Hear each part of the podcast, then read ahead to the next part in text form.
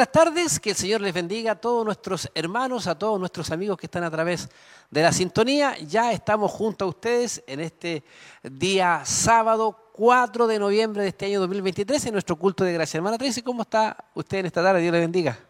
Bendición hermano Mario, muy contenta de poder estar nuevamente en este lugar acompañando también en esta transmisión y eh, por supuesto acompañando a nuestros hermanos quienes estarán a través de la transmisión de nuestro canal de Televida y también en todas nuestras plataformas, incluyendo ahí también Radio Emaús, a quienes invitamos a sumarse porque hoy vamos a estar viviendo lo que será nuestro culto de gracia. Amén, así es hermana Tracy, mientras yo sé que algunos hermanos ya eh, comienzan a llegar, vienen hacia este lugar Dios les bendiga. Yo sé que vienen con sus radios ahí escuchando radioemisoras Semaús. Saludamos a todo el pueblo del Señor. La idea es que pueda hoy compartir con nosotros.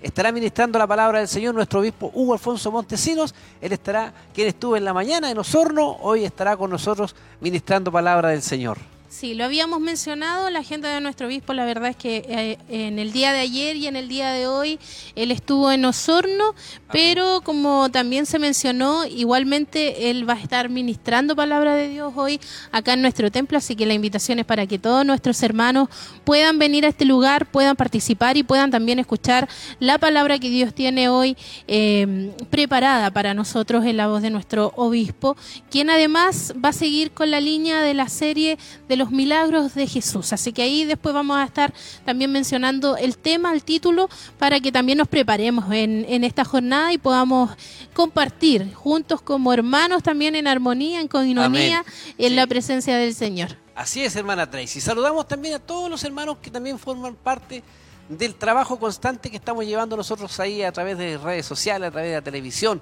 a través de la radio, eh, que son varios hermanos, nuestro hermano Luis Nostroza, nuestro hermano Jeremías Chávez, ahí eh, atento ahí también nuestro hermano Nicolás Escudero, nuestro hermano Jesús Parra, haciendo posible también el trabajar, el trabajo interno que no se ve, pero que están ahí moviéndose ellos para que todo esto también sea de una tremenda bendición donde estemos llegando a esta hora de la tarde. Sí, donde, como bien dice usted, hay todo un equipo humano trabajando ahí con la ayuda del Señor también para que esto sea posible y que ustedes en sus hogares o donde se encuentren puedan recibir una buena señal, una buena imagen y también puedan estar disfrutando de nuestro culto de gracia en este día de hoy. Así que le invitamos también a, a sumarse a aquellos que van a estar allí en sintonía, que van a usar estos medios de comunicación, hermano Mario, a acompañarnos, a acompañarnos a través de las redes sociales acompañarnos también a través de nuestra transmisión y a compartir también lo que hoy estamos realizando en este lugar. Amén. Recapitulemos entonces, estamos llegando a radioemisoras Emaús 102.9 y 92.5, nuestras páginas web también emaús.cl, televida.cl, aplicación Siloe, Televida y también mucha Spotify y qué más 48.1 hermana Tracy. Sí, nuestro canal de Televida hace poco se inauguró ahí de manera oficial, ahí protocolar. Eh, estuvimos en una ceremonia especial, así que ya el 48.1 es la realidad en nuestra ciudad de Chillán, en nuestra región de Ñuble. Y usted puede también ver una excelente imagen totalmente gratis a través de su eh, televisor ahí en HD. Así que aproveche también de motivar a otros a sumarse a lo mejor es bueno hacer el trabajo ahí de, de, dar la información y pasarla de boca a boca, invitando ahí a configurar su televisor, invitando y enseñando también a otros a cómo encontrar el canal y de esa forma también ellos reciban la bendición que nosotros ya tenemos, que es poder estar en presencia de nuestro Dios, disfrutar del culto y escuchar también el mensaje. Así es, hermana Tracy. También estamos a través de redes, redes sociales, Facebook Live YouTube, estamos llegando Televida HD ahí en, en YouTube. Y bueno, la idea sí, hermana Tracy, que los hermanos y amigos puedan estar hoy junto con nosotros. Tenemos una avenida eh, muy, de muy fácil acceso, que nuestra avenida Siloé, para que los hermanos y amigos puedan llegar hasta este lugar. Sí, y eh, recordarles igual ahí que puedan eh, mantener la precaución, por supuesto, de la velocidad al ingreso en el acceso, está demarcado. Eh, contribuyamos también ahí en, en comunidad poder estar y, y, manejar de manera eh, con, precaución, esa es la invitación. De manera consciente. sí, de manera consciente. Así que por Avenida si lo es el ingreso en el kilómetro 14 camino a Pinto, si hay personas que a lo mejor nos están viendo por primera vez, otras que a lo mejor llevan ahí algún tiempo eh, recepcionando la señal, desean, anhelan, están buscando una iglesia donde participar, también les extendemos esta invitación. Acérquese a este lugar. Estamos esperando a la iglesia y también a nuestros hermanos a poder acercarse y compartir en nuestro culto de gracia. La invitación está hecha. Nosotros, hermana Tracy, queremos ir a una pausa y ya volvemos junto a ustedes. Convención de Damas diseñadas por Dios.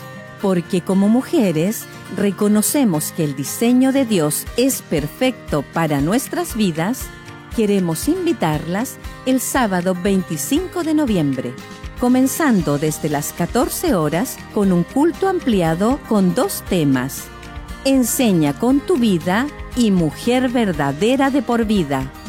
Cualquier mujer puede llegar a ser como esta mujer virtuosa, pues Jesús vive en ella. Así que al ser llenas del Espíritu Santo, usted y yo podemos llegar a ser, aleluya, como aquella mujer virtuosa. Amén. Y continuando luego a las 19 horas, un culto de cierre, donde estará ministrando la palabra el obispo Hugo Alfonso Montesinos. Entonces, ¿cómo puedes convertirte en una mujer conforme al corazón de Dios? Tienes que ser una mujer sensible a la voz de Dios, sensible a su palabra, que se deleita en el Señor. Templo Corporativo Siloé, kilómetro 14, camino a Pinto. Convención de Damas, aprendiendo a reflejar el carácter de Cristo en nuestras vidas diseñadas por Dios.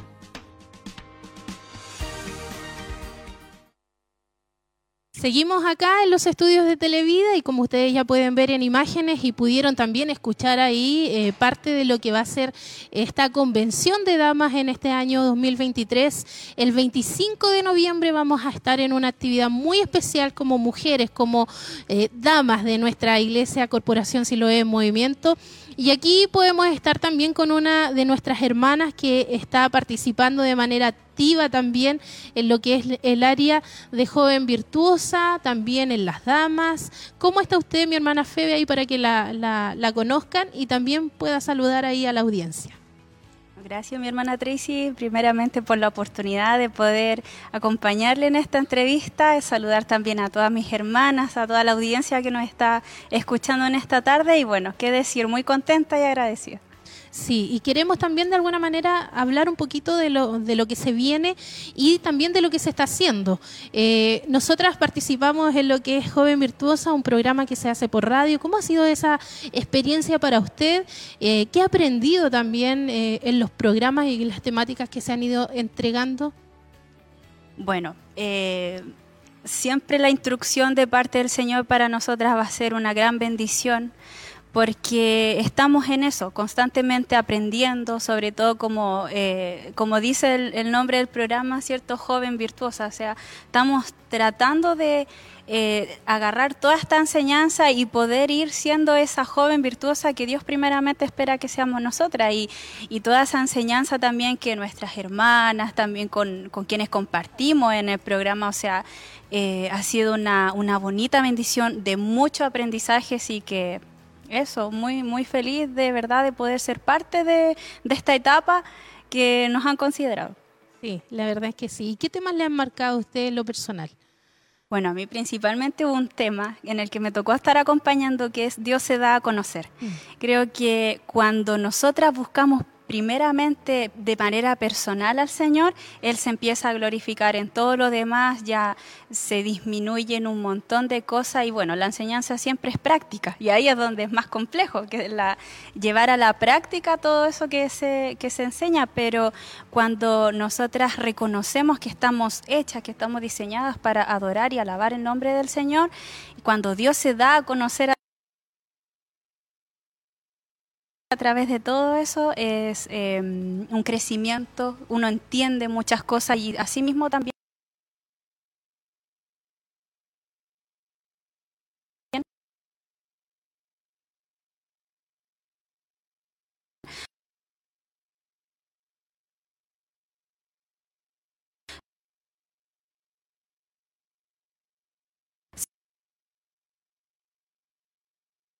se puede entregar. de lo que uno recibe puede entregar. Sí, y precisamente hablando de la forma práctica, ¿cómo le han ayudado esto para, para su vida personal, en su matrimonio, como hija también? Porque también cumplimos nosotras un rol cuando tenemos a nuestro a nuestros padres, o sea, hemos ido viendo la enseñanza en diferentes áreas, en diferentes tópicos, no solamente como, como esposa. ¿Cómo, ¿Cómo le han servido a usted en su vida diaria, en, lo práctico? Exacto. En lo práctico siempre va a ser lo más difícil, como le comentaba. Pero cuando uno comienza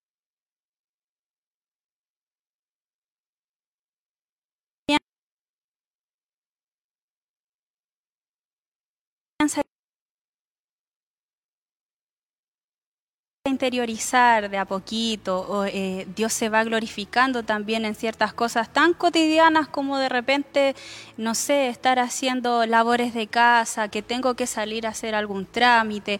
Eh, hasta en eso uno ve cómo Dios a uno la va guiando, la va dirigiendo.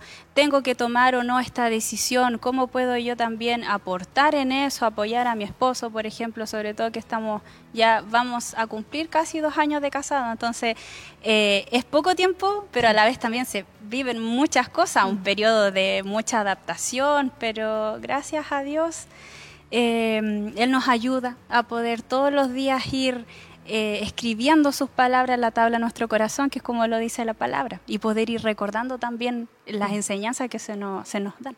Sí, ¿y cómo o, qué le diría a las jóvenes que hoy en día a lo mejor nos están escuchando? Muchos piensan que a lo mejor estos temas son para mujeres más adultas o que ya han vivido experiencias, que han tenido una vida, pero nosotras todavía estamos como, nos sentimos jóvenes, somos jóvenes, pero ¿cómo podríamos motivar, a lo mejor usted motivar a las jóvenes que nos están viendo, que se sumen también a, esta, a, a estos temas, a que los puedan escuchar y que de alguna manera también puedan ser parte de las enseñanzas en las damas? Bueno, la invitación siempre ha estado. Eh, en mi aspecto personal, llevo muchos años compartiendo, en ese entonces eran las dorcas, ahora son las damas, y de verdad que esta enseñanza durante muchos años a una en algún minuto le van a servir de mucho, eh, va a surtir mucho efecto. Nunca va a ser fácil, pero la invitación siempre ha sido la misma, de que las jovencitas, de hecho las adolescentes, las jovencitas puedan ser parte de esta instrucción, porque tal vez dicen, no, yo todavía no pienso o no quiero casarme, ¿cierto? Pero en el tiempo se va viendo y uno se da cuenta cómo estas enseñanzas, tarde que temprano, nos van a servir. Y también uno buscar sus propias estrategias también para que todo lo que hemos aprendido puedan también servirnos. Así que a las adolescentes, las jóvenes, las señoritas, ya sea que estén estudiando, estén trabajando, eh, la palabra siempre va a estar ya sea fuera o dentro del tiempo, ¿cierto? pero esa es la invitación, o sea, acá van a haber hermanas que la van a guiar, que le van a enseñar, que están dispuestas a escuchar, y yo misma también, si usted me ve y por ahí, o sea, siempre va a haber acá una red de apoyo para poder recibir, ¿cierto?, todas sus inquietudes está nuestra pastora, están las diaconisas. O sea, gracias a Dios tenemos una amplia... Eh, ¿cómo ¿Ha, sentido, ¿Ha sentido ese apoyo? Exacto, esa red de apoyo en donde uno puede libremente eh, poder confiar en las hermanas y que siempre va a haber una palabra del Señor para nosotras. Sí, eso es importante y lo hemos ido viendo también con el tema de discipular y lo intencional que han sido también nuestra pastora, nuestras hermanas en poder guiarnos a cada una de nosotras y, que la palabra del Señor sea el, fuerte, sea lo que nos simiente y nos ayude también a poder enfrentar eh, la vida y lo cotidiano. Eh, Quiero agradecer su tiempo, el que usted haya tenido también la, disponibilidad de poder estar con nosotras, eh, conmigo acá en el estudio y hablándole también a nuestras hermanas que están en sintonía. Por último, usted va a estar compartiendo lo que es la convención, lo espera, lo anhela. Estará con nosotras ahí. Por supuesto, de ahí somos, ahí vamos a estar apoyando en la alabanza. Es una honra muy grande, muy bonita y esperamos que, bueno, ese día está marcado en el calendario hace mucho tiempo. ya, está agendado sí, ya. Sí, pues sí, que ahí, bueno, también esperamos a todas nuestras hermanas que nos ven, que nos acompañen ese día. Nunca vamos a salir igual mm. de cuando entramos en la presencia del Señor. Siempre Él va a tener una palabra, un abrazo. Siempre va a estar eso, sí que. Amén.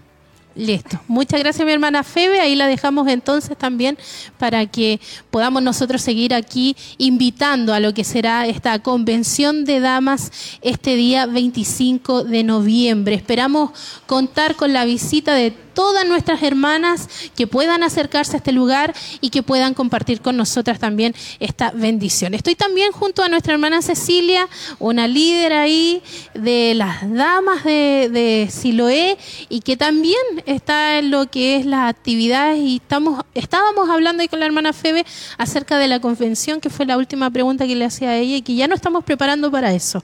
¿Cómo está la logística usted que está organizando eh, o siendo parte también? También de la, de la organización. Primero saludarla y ahí, por supuesto, a la, a la audiencia. Amén, hermana Tracy, muchas bendiciones del Señor. Eh, es un trabajo arduo de preparación como de tres meses ya. Mm. Eh, hay áreas que están a cargo en lo que es la parte logística y que están organizadas muy bien. Eh, cada una de ellas tiene una labor que cumplir, una responsabilidad y a mí me corresponde la parte de locales y todas mis otras hermanas están en las áreas que, corresponden también y hemos tenido reuniones junto a nuestra pastora, por supuesto, para ir viendo el adelanto de cómo va funcionando cada área y lo que se está haciendo o lo que falta por, por hacer. Usted que está viendo los locales, ¿cómo se están organizando ellas? Eh, ¿Ya más o menos tienen un número estimado de, hermanas que van a participar? Sí, más o menos en, total con todos los locales son casi 70 más o menos porque siempre al último se, van anotando, se incorporan algunas, así que tenemos entre 60 y tantos y, muchas pendientes. Pero ha habido una buena eh, respuesta de nuestras hermanas hacia lo que es eh, para el 25 de noviembre, que es nuestra segunda convención del año 2023. Sí, tuvimos el año pasado también ahí por el mes de junio, julio, por ahí se realizó esta convención. ¿Cómo lo ve usted eh, que ha ido viendo cómo las damas también han ido evolucionando, han ido creciendo eh, y se han ido también ampliando en cuanto a la enseñanza?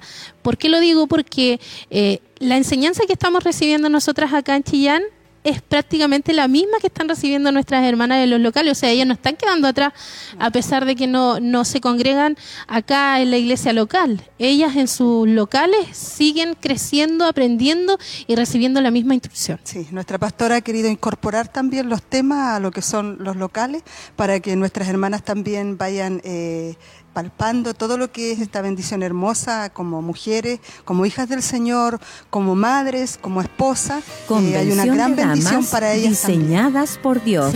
¿Y usted cómo lo ve acá en, Chillán? ¿Cómo ve a nuestras hermanas ya preparándose para este evento?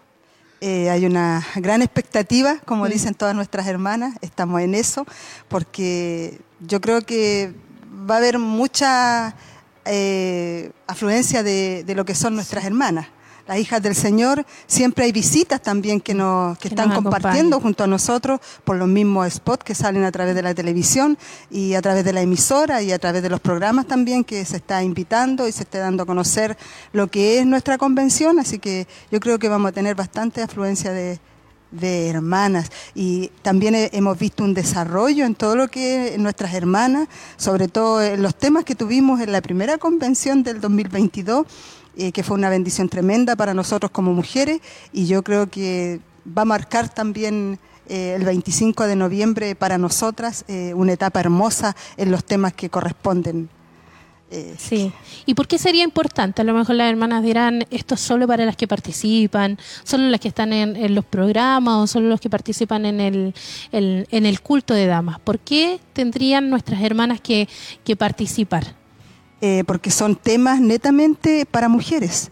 Eh, lo que es eh, relacionado con la palabra del Señor, por supuesto, a través de ella hay temas, áreas que nos corresponden a nosotros y responsabilidades que nos corresponden a nosotros como mujeres. Y yo veía a la hermana Febe, ella es una joven que participa también en los programas radiales de Joven Virtuosa y creo que esos temas han hecho muy bien a ellas como jóvenes y las también preparándolas también para todo lo que eh, enfrenten en sus vidas matrimoniales, a lo mejor va a llegar el tiempo como madres usted misma, que también eh, yo creo que ha, sido, ha sido muy también ministrada en lo que es la parte de enseñanza.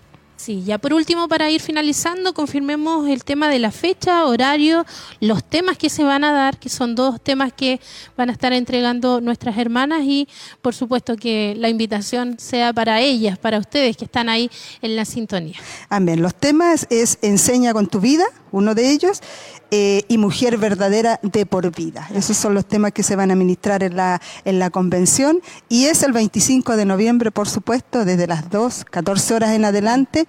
Por supuesto, las líderes estamos siempre eh, antes. Así que invitar a todas nuestras hermanas también. ¿Van a ver buses de acercamiento? Sí, sí por supuesto que van a haber buses de acercamiento y también una bendición para los locales. También van a estar los buses eh, haciendo esa bendición para ellas, por supuesto, para que puedan llegar hasta acá también. Perfecto. Ahí está entonces la información.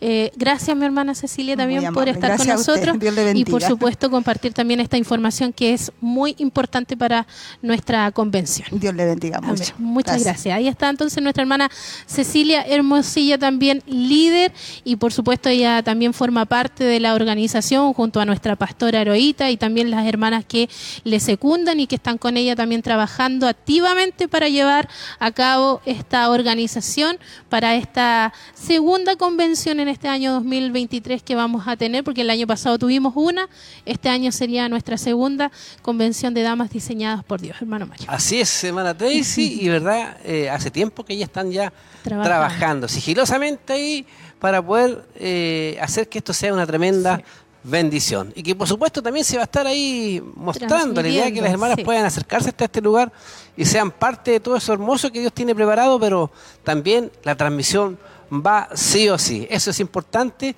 de poder estar ahí eh, las hermanas eh, jovencitas también y ser parte de toda esta bendición que tienen ahora el, en noviembre, el 25 de noviembre, si no me equivoco. Sí, 25 de noviembre desde las 2 de la tarde. Ahí, si nuestros hermanos nos tienen que dar alguna información, nos escriben internamente y nosotras, nosotros aquí, por supuesto, estaremos leyendo también y entregando ahora los saludos a través de nuestras redes sociales. Esperamos que eh, muchos saludos puedan llegar y sigan ahí también escribiéndonos porque vamos a estarlos también leyendo a cada uno de ustedes. Nuestro hermano Diego Isaac Muñoz, bendiciones, dice, viéndole desde el trabajo. hermano Diego siempre ahí está ahí atento. Nuestro hermano Isaac también eh, a las transmisiones. Si no está aquí, él está ahí eh, escuchando o viéndolo. Su esposa igual y como ellos también, muchos hermanos también que están ahí atentos. Saludamos también a mucho pueblo del Señor que eh, está delicado de salud, hermana Tracy. Sabemos que este mes de octubre fue muy complicado y hay varias, varios hermanos que están delicados de salud, así que reciban un saludo especial, nuestro hermano Luis Chávez, un saludo también a nuestro hermano César Montesino y a través de ello a muchos hermanos que están muy delicados de salud. Sí, y ellos se acompañan de manera habitual de la radio, de la televisión, así que para nosotros siempre es, una alegría saber de que estos medios son un apoyo espiritual para mucha hermandad, mucha iglesia que hoy por motivos de salud no puede estar con nosotros y, y esperamos que hoy no sea la excepción, sino que la palabra también pueda fortalecer sus vidas y sus corazones y traer también, ¿por qué no?, sanidad ahí a través de, estos medios. Así que un saludo para todos ustedes, gracias por acompañarnos, gracias también a nuestros hermanos que se empiezan a conectar porque ya estamos a pocos minutos de iniciar lo que es, por supuesto, nuestro culto de gracia en este día eh, sábado 4 de noviembre. Una información que me llega acá también eh, interna, que es nuestro hermano Carlos Quintana, decía aquí, si podemos recordar, dice que el día martes vamos a iniciar con lo que es la escuela bíblica Siloé, este ciclo que inicia eh, donde van a haber dos materias, dice doctrinal, que son dones espirituales, y vida cristiana, Dice que son temas distintos para hombres, mujeres y jóvenes adolescentes. También van a haber clases de niños. Así que este... Y online también parece. Y online, sí. Así que está Sería martes 7. Sí, está todo dado, hermana Tracy, para que esto sea de una tremenda bendición. También comentarle que divisé desde acá, nuestro obispo Hugo Alfonso Montesino ya se encuentra acá, en este lugar, llegó bien, gracias al Señor, y ya tendremos la posibilidad de poder conversar con él para saber cómo le fue, qué es lo que pasó, qué fue lo que se expuso y todo lo demás. Hay harta información que tenemos. Lo importante es que usted aún es tiempo de que pueda llegar hasta este lugar, kilómetro 14, Avenida Siloé, fácil acceso, menos de un minuto ya está aquí, eh, aquí en el estacionamiento ya y siendo parte de toda esta bendición. Han llegado bastantes hermanos ya y eso también es un motivo de mucha alegría, hermana Tracy. Sí, así que una bendición poder tener a nuestros hermanos y hoy vamos a, tener también un buen mensaje, el lado de nuestro obispo. Eh, va a seguir con la serie Los Milagros de Jesús, así que eh, el tema de hoy va a ser la hija de Jairo. Continuamos ahí con, con los muy, Muy interesante, hermana Tracy ya estaremos escuchando palabras del Señor. Lo importante es que ustedes también sean parte de todo esto. También en su casita, si ya los que están enfermos ahí, pongan su radio televisor y sea eh, gozándose en la presencia del Señor, porque sabemos que este culto será de mucha bendición. Cada culto es diferente. Hay un mensaje y una palabra, y hoy Dios tiene una palabra para nosotros. Sí, y también algo importante que no debemos olvidar, hermano Mario, es que debemos también venir con gratitud en nuestro corazón. Dios ha sido bueno con nosotros y no podemos decir... Ah, eh, es algo evidente, sí. Lo que pasa es que Dios se mueve en las cosas simples. Y a veces nosotros, a lo mejor, hermano Mario, como que lo vemos tan habitual, levantarnos en la mañana, eh, tomar desayuno. Sí, es tan cotidiano, pero no nos damos cuenta que en esas pequeñas cosas, en las cosas simples de la vida, lo que Dios nos permite hacer, todos los días vemos la mano del Señor en favor de nuestras vidas. Y todo aquello es motivo de gratitud, todo aquello debe ser motivo de agradecimiento y también de alabanza hacia nuestro Dios. Y por supuesto, ¿por qué? Porque somos hijos de Él, somos salvados, redimidos por su sangre, somos perdonados. Y hoy tenemos esta oportunidad de poder estar en nuestro culto de gracia gracia, esa gracia que también hemos recibido, hermano, nosotros por misericordia, es la gracia que se ha derramado hacia nuestras vidas. Así que hermano, amigo que está ahí en sintonía, venga con alegría, venga con gozo, disfrutemos en la presencia del Señor y gocémonos como iglesia, porque hoy celebramos a nuestro Dios el más grande. Así es, hermana Tracy. A lo mejor si usted ya es muy tarde, no, no ahora es tiempo. puede llegar. ¿Cuánto se demora de Chillán acá uno? 15 minutos. 15, 20 minutos. Tranquilamente. Tranquilamente. Creo que puede llegar igual de pinto alrededor, igual hacemos la invitación. El lugar es muy amplio, muy cómodo mm. para recibir esa bendición de día sábado, imagínense. Cuando lo juega el mundo, Mm. se, ya se prepara para algo diferente, sabemos lo que hace el mundo. Mm. Nosotros alabamos al Señor, somos bendecidos y nos vamos muy, muy contentos a nuestros hogares, recibiendo un mensaje que nos fortalece, que nos ayuda y que nos da el ánimo para mañana nuevamente y seguir acá. No nos vamos como hemos llegado. Siempre Dios nos, Dios se encarga de poder bendecirnos, de poder fortalecernos y la verdad que el tiempo que tenemos acá, que algunos podrían decir, wow, tienen tres horas casi de culto, la verdad que para nosotros se pasa muy rápido y la bendición de Dios la sentimos desde que llegamos a este lugar hasta nuestros hogares que la podemos experimentar. Así que es un tiempo hermoso en la presencia de Dios y si usted, como bien decía hermano Mario, quiere venir, aún hay tiempo, hay lugar, estamos esperándoles con las puertas abiertas y con los brazos extendidos para que la iglesia y también aquellos que quieran participar, quieran venir, como dice ahí, venir a las aguas. Si hay necesidad en su corazón, si hay un hambre, hay sed, venid a este lugar, estamos esperando, hay una palabra para usted. En esta noche va a ser una noche especial y vamos a escuchar lo que Dios tiene también para decirnos a cada uno de nosotros. Exactamente, hermana Tracy. También hay muchos que dirán, pero que alejo, kilómetro 14, no es También tenemos solución para ello, buses de acercamiento. Hay dos buses, hay uno que sale de Barros Arana 436 directo hasta este lugar y también llega hasta allá. Y hay otro que tiene un recorrido que baja por desde Lomas de Oriente, baja por Cerro Roble y de ahí toma el trayecto hacia acá. También algunos hermanos lo, toman ahí al paso. Lo importante es que te pueda estar llamando al 42 223 1133. Ahí le van a dar también las formas, cómo hacer, cómo llegar ahí. para eh, de ahí tomar el bus y llegar hasta este lugar. Creo que hay mucha facilidad. La idea es que usted se disponga en las manos del Señor y pueda estar junto con nosotros. Así es. Acérquese a este lugar. Eh, hay dos recorridos, como bien decía usted, de buses que son importantes también, que transitan ahí eh, por diferentes calles para poder tomar ahí a nuestros hermanos. Y hay muchas personas que llaman, han llamado a la radio preguntando cuál es el recorrido, ¿Cómo hacerlo? eh, cómo hacerlo. Toman ahí, esperan el bus en alguna calle por la cual pase y ahí ellos se acercan también y participan de nuestro de nuestros cultos, sobre todo los fines de semana. Así que si usted quiere participar, no tenga vergüenza, no sienta miedo, Amén. hágalo porque nosotros también queremos que usted pueda ser bendecido y ministrado por la palabra de nuestro Dios que hoy va a ser también predicada por nuestro obispo Hugo Montesinos y que va a estar enfocada en los milagros de Jesús. Hemos ido viendo a través de la palabra todo lo que nuestro Señor Jesucristo hizo y cómo movía su mano Amén. en favor de las personas que necesitaban también recibir un milagro de sanidad, de salvación. Y hoy vamos a ver a través de la vida de la hija de Jairo cómo Dios también se glorifica y se manifiesta de una manera especial en la vida de los hombres que creen, que tienen fe en Él. Amén. Estamos a punto ya, nuestro hermano Alejandro Rosales eh, va a estar él coordinando el culto de hoy, así que muy atento, ya pronto ya vamos a poder compartir con ustedes de las alabanzas entonadas por el grupo Renuevo y así ser parte también ustedes ahí en su casita de lo que será este culto de gracias. Muy atento entonces, no se aparten de la sintonía, estamos en vivo y en directo para aquellos que nos están recién recepcionando, día sábado 4 de noviembre, culto de gracia, en vivo y en directo. ¿Qué le parece, hermana Tracy? Sí, buena imagen ahí también, hermano Mario, del, del templo, de la parte donde están nuestros hermanos del grupo Renuevo, quienes también llegaron eh, bastante temprano ahí para eh, ensayar y para poder también preparar las alabanzas que van a estar entonando y que nos llevarán también a cada uno de nosotros a la adoración, a poder también Amén. cantarle a nuestro Dios, poder también cantar con entendimiento eh, cada una de esas letras que son para glorificarle a Él. Así que nuestros hermanos ya están preparados y a pocos minutos que suba ya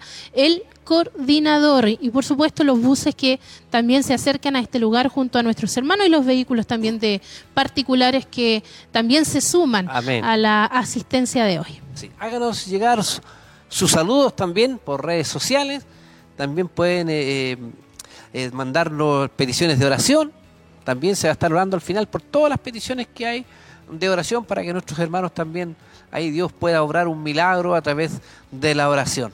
Lo importante es que lo haga, ahí se están anotando todo lo que es peticiones. Al final, nuestro anciano o que, o que termine el culto va a estar orando por todas las peticiones que lleguen a nuestras plataformas y también acá en un cuaderno especial que hay. Así es. Ya podemos ver ahí a nuestro hermano Alejandro Rosales, así que nosotros vamos a dar paso a lo que es el Amén. inicio de nuestro culto. nos ha dado. Queremos saludar a todos los que nos acompañan en esta hora en las distintas plataformas, a través de la televisión 48.1, a lo que, por lo que, nos escuchan por la radio 92.5, 102.9. Le pedimos que nos acompañen. Hay una bendición maravillosa y Dios quiere que sean parte de esa bendición. Hay una palabra en esta hora, mis hermanos, y hoy hemos venido por esa palabra. ¿Cuántos han venido a adorar a nuestro Dios? ¿Cuántos han venido a alimentarse de su palabra, a fortalecerse de su palabra? Sabemos que para seguir este camino solamente dependemos de Él y a través de su Espíritu Santo. Yo les pido, mis hermanos, que me acompañen en una oración, que inclinen su rostro y cierren sus ojos. Padre amado, Dios Todopoderoso, te damos gracias en esta hora, Señor, por este momento, el que tú nos das, el poder llegar a tu casa, a tu casa de oración, Señor. Te damos gracias por tu amor y por tu misericordia. Damos gracias, Señor, porque tú has sido fiel y has sido bueno con cada uno de nosotros, aún en la dolencia, en la enfermedad, en la dificultad, en los problemas, Señor, hemos visto tu mano mover. Te damos gracias también, Señor, por las bendiciones que tú has dado, Señor, a nuestra corporación. Señor, gracias por esas bendiciones que tú has dado y que hemos podido ver, Señor, con nuestros propios ojos, Señor. Sabemos, Señor, que nosotros creemos en ti, no por vista, creemos por fe, Señor Jesús. Padre, dependemos de ti, reconocemos que tú eres nuestro Señor y Salvador y que si somos lo que somos es solamente gracias a tu amor y a su misericordia. Te pedimos, Señor Jesús, que tomes el dominio y el control de este lugar, de todo lo que vaya a suceder, de lo que vaya a pasar, del inicio a fin, que tu presencia del Espíritu Santo pueda fluir en cada hermano, en cada hermana. Señor, te pedimos también por aquellos que nos acompañan a través de la televisión, a través de la radio, de las distintas plataformas, Señor, que ellos puedan ser bendecidos, Padre. Te lo pedimos esta oración en el nombre maravilloso que es de nuestro Señor Jesucristo. Amén y amén, mi Dios. Un fuerte aplauso de alabanza para nuestro Dios y lo invitamos, mis hermanos, a adorar y a exaltar el nombre maravilloso de nuestro Señor Jesucristo junto al grupo Renuevo.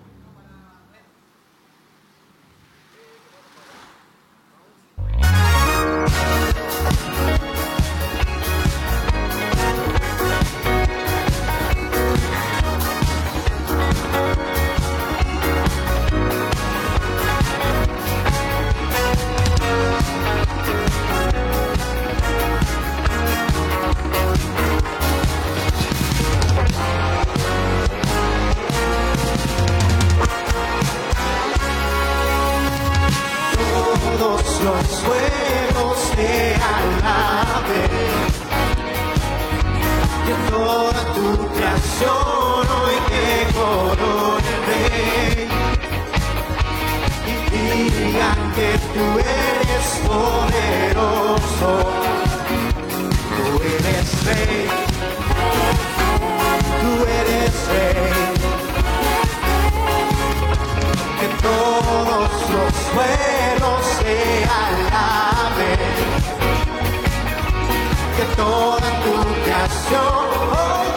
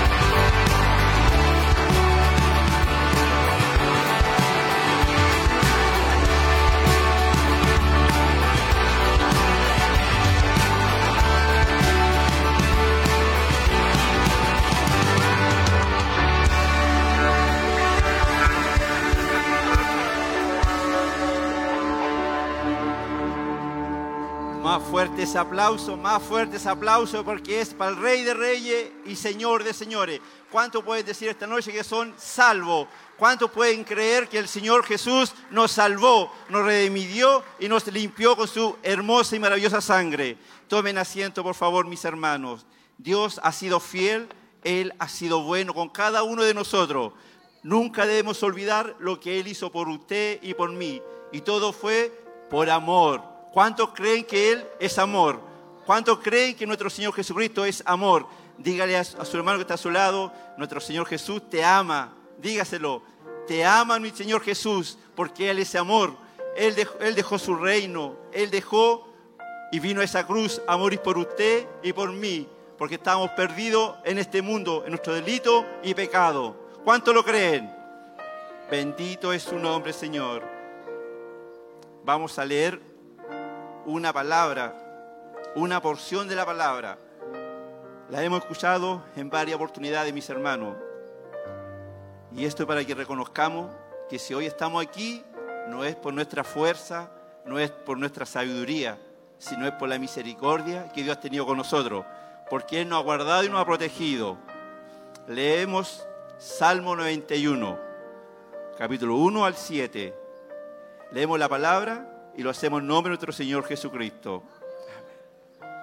El que habita el abrigo del Altísimo morará bajo la sombra del Omnipotente. Diré yo a Jehová, esperanza mía y castillo mío, mi Dios en quien confiaré. Él te librará del lazo del cazador, de la peste destructora, con sus plumas te cubrirá y debajo de sus alas estarás seguro. Escudo y adarga es su verdad. No temerás el terror nocturno, ni saeta que vuele de día ni pestilencia que ande en oscuridad, ni mortandad que en medio del día destruya. Caerán mil y diez mil a tu diestra, mas a ti no llegará. ¿Cuánto lo creen? ¿Cuánto lo creen? Si hoy estamos aquí, mi hermano, con vida, con salud, con nuestra familia, es porque Dios ha sido fiel, ha sido bueno. Él nos ha guardado y nos ha protegido vino una pandemia, se fue la pandemia y estamos aquí para la gloria de Dios. Mis hermanos, tenemos un propósito porque estamos en este lugar, solamente para adorarle a nuestro Dios. Y eso es lo que Él quiere, que le adoremos con todo nuestro corazón, que abramos nuestro corazón hacia Él. Si hay dureza en nuestro corazón, mis hermanos, pidámosle un corazón nuevo, un corazón que sea lleno de amor y de misericordia, como Él ha sido con nosotros. Mis hermanos, lo invito a una oración para que nuestro Dios tome el dominio y el control de este lugar. Y cuando salgamos de este lugar, nadie se vaya como ha llegado, sino que se vaya renovado. Padre amado, Dios Todopoderoso, vamos ante tu presencia, mi Dios, nuevamente, dándote gracias, Señor, por este momento el que tú nos das. Te damos gracias, Señor, porque tú has sido fiel, tú has sido bueno. Como dice tu palabra, tú nos has guardado y nos has protegido. Tú nos has cobijado bajo tu ala protectora. Muchas veces, Señor, no lo hemos dado cuenta, Señor, que tú nos has librado del peligro. No ha sido nuestra sabiduría, no ha sido, Señor, nuestra inteligencia, sino que dependemos solamente de ti, Señor Jesús. Tú eres nuestro creador, tú eres nuestro salvador, tú eres nuestro Señor, nuestro camino, Señor, para llegar al Padre. Y sabemos que sin ti no somos nada, Señor Jesús. Padre, nunca podremos pagar todo lo que tú has hecho en nuestras vidas. Hagamos lo que hagamos, Señor, nunca podremos hacerlo. Pero sí, Señor, ayúdanos, Señor, para poder rendir lo mejor de nuestra gratitud y honra y gloria para ti, Señor. Que podamos adorarte con un corazón digno, Señor. Lo que nosotros no podemos ver, tú todo lo ves, Señor.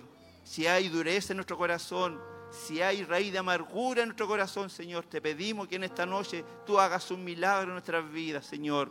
Sabemos que solamente tú lo puedes hacer, Señor. Hay tantas, Señor, tantas almas, Señor, que tienen hambre y sed de tu palabra, pero estamos en un lugar bendecido, donde tu palabra toca nuestros corazones, donde tu palabra nos transforma, Señor. Te pedimos también, Señor, que tú puedas tomar el dominio y el control de los que nos ven a través de la televisión, a través de los que están en las distintas plataformas, Señor los que han llegado en este lugar por primera vez, Señor, que no se vayan como han llegado, sino que se hayan renovado con un corazón nuevo, Señor Jesús. Creemos en ti, creemos en tu palabra, Señor, y sabemos que tú eres el camino y la verdad. Señor Jesús, te pedimos que derrame de tu presencia en este lugar, que tu Espíritu Santo pueda fluir en cada uno de mis hermanos, que la bendición, Señor, sea para cada hermano que esté trabajando en este lugar hoy día, por nuestros hermanos que están afuera del estacionamiento, por los pasilleros, por los diáconos y también, Señor, por el grupo Renuevo, Señor. Que podamos ser esta noche, Señor, como que si fuera el último día de nuestra vida aquí en la tierra. Que podamos adorarte lo mejor de nosotros para ti, Señor Jesús. Dejamos esta oración y lo hacemos en el nombre de tu Hijo amado, que es nuestro Señor Jesucristo. Amén y amén, mi Dios. Un fuerte aplauso de alabanza para nuestro Dios. Y los invitamos, mis hermanos, a alabar a nuestro Dios con toda su fuerza y con todo nuestro corazón, junto al grupo Renuevo.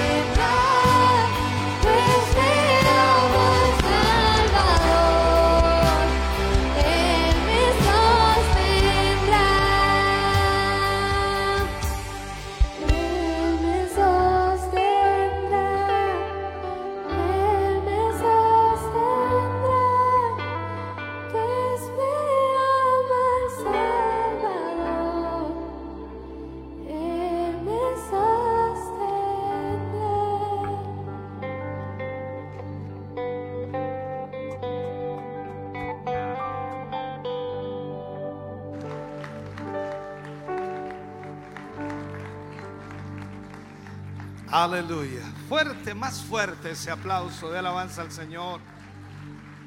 Bendito sea el nombre del Señor. Aleluya.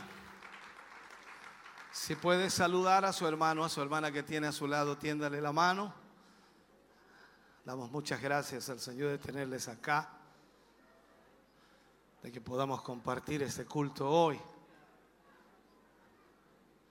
Bendito sea el Señor. Ahí me avisan cuando estemos. Ahí podemos ver eh, en imágenes a nuestros hermanos saludándose, compartiendo también en este tiempo especial que hemos tenido en la presencia del Señor y por supuesto, ya usted puede escuchar y puede apreciar ahí a nuestro obispo Hugo Alfonso Montesinos, quien ya llegó y subió al altar, por supuesto, para en pocos minutos más entregarnos lo que será el mensaje, la palabra de parte de nuestro Dios, un mensaje que nos va a hablar acerca de la hija de Jairo. Lo habíamos eh, mencionado anteriormente y es bueno también que podamos nosotros estar también buscando en la palabra del Señor. Eh, estos versículos que van a ser tan importantes y que nos van a introducir en este tema que nos va a bendecir a cada uno de nosotros. Como siempre, agradecidos también por la eh, fiel sintonía de nuestros hermanos y amigos quienes nos acompañan a través de nuestros medios, a través de la televisión, de la radio y quienes también están a través de nuestras redes sociales. Gracias a todos ustedes por sumarse a nuestra transmisión, compartir también a través de nuestras redes sociales lo que estamos realizando en este lugar y esperamos también que se sigan allí sumando muchas más personas para compartir con nosotros en nuestro culto de gracia. Ha sido un culto hermoso, hemos adorado al Señor, cantado también esas hermosas alabanzas ahí junto al grupo Renuevo, eh, recordando ahí las, las bendiciones y las misericordias que Dios ha tenido para con cada uno de nosotros. Dios nos ha sostenido y Él nos seguirá también sosteniendo cada día en su misericordia. Así que animamos también a la iglesia, animamos ahí a nuestros hermanos, aquellos que están pasando algo mejor, alguna situación, alguna situación difícil en su vida de enfermedad o a lo mejor algún problema allí eh, económico, no lo sabemos, hermano Mario, pero sabemos de que Dios nos sostendrá. Él será fiel para con cada uno de nosotros y nos ayudará en nuestros momentos difíciles y sabemos que Dios es fiel. Luis pues ya se encuentra en el altar, eh, aprovecha la instancia también de poder conversar, un viaje de seis horas el que él eh, tuvo en este momento y hoy ha llegado con ese mismo ánimo, como siempre lo caracteriza, de predicar el mensaje de la palabra del Señor. Sí, vamos a tener un hermoso mensaje enfocado en los milagros de Jesús y la verdad es que Dios cada día sábado, Amén. en la medida que ha ido tocando la, la serie, eh, nos ha traído a la memoria y nos ha hecho eh, comprender la necesidad también de confiar en Dios, de hacer crecer nuestra fe y de ver que el poder de Dios que eh, Jesús pudo manifestar en ese tiempo, eh, sanando, salvando e incluso levantando a, hombres desde la tumba sigue vigente en el día de hoy. Hemos visto milagros de nuestro Dios y los seguiremos viendo. Así es, Y no es solamente una historia escrita en la Biblia, sino que es verdad. El poder de Cristo sigue estando vigente y a través de la palabra hoy también esperamos que esto sea un, eh, una oportunidad para hacer crecer nuestra fe, nuestra confianza en Él y creer de que Dios en este tiempo también puede hacer milagros. Exactamente, no es una fábula, no es un cuento, es una realidad que se vivió hace miles de años atrás, pero que aún sigue vigente y el Señor se está moviendo en todo momento, en todo tiempo. Solamente hay que disponerse en las manos del Señor. Así es. Vamos a ir a algo especial en el templo. Vamos a seguir, hermano Mario, alabando al Señor. Así que acompáñanos también en esta hermosa alabanza.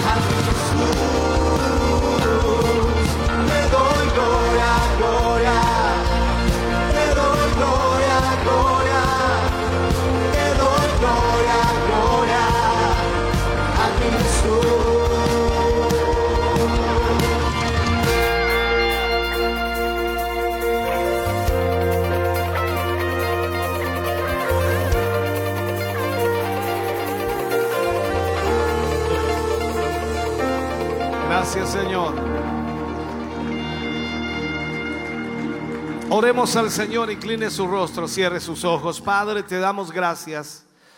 Agradecemos tu bondad y misericordia. Agradecemos por cada uno de tus hijos y de tus hijas que ha podido ofrendar en esta tarde.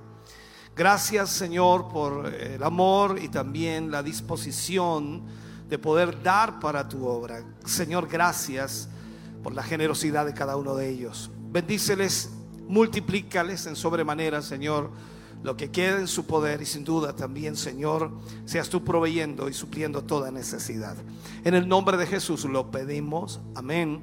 Y amén, Señor. Fuerte ese aplauso de alabanza al Señor. Aleluya. Quiero preguntar en esta noche si alguien nos visita por primera vez. Posiblemente le invitaron, ¿Alguien está por primera vez? Levante su mano si alguien está por primera vez en esta noche con nosotros. ¿Todos de casa?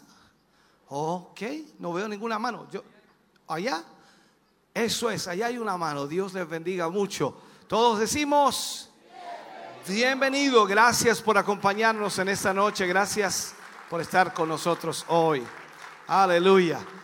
Adoramos al Señor y preparamos, por supuesto, nuestro corazón para la palabra de Dios. Hoy, recordarles, estamos en la serie Los Milagros de Jesús y hoy vamos a ver el milagro de la hija de Jairo. Esperamos Dios nos hable a todos. Amén. Adoremos al Señor.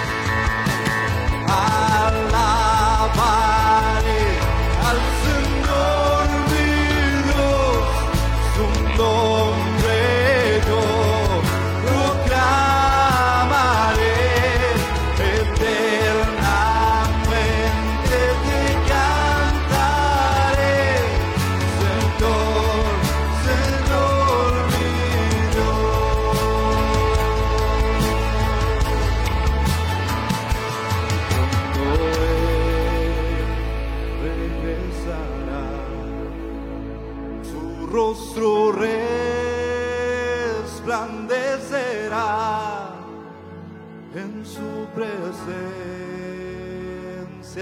estaré y cara a cara le veré. Te anhelamos, Señor, te anhelamos, Señor. Santo es tu nombre, Jesús sea tu nombre, Señor. Anhelamos tu presencia en nuestra vida, Señor. Santo eres tú, Jesús. Digno eres tú, Jesús. Levanta tu alabanza, iglesia. Levanta tu alabanza, aleluya.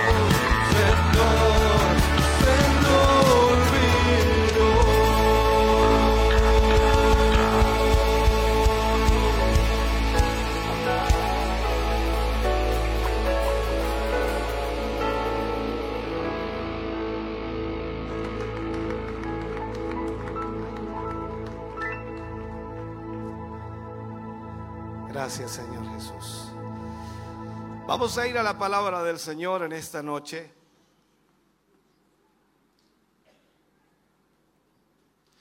Y vamos, por supuesto, a tomar del libro de Marcos, capítulo 5. Marcos, capítulo 5.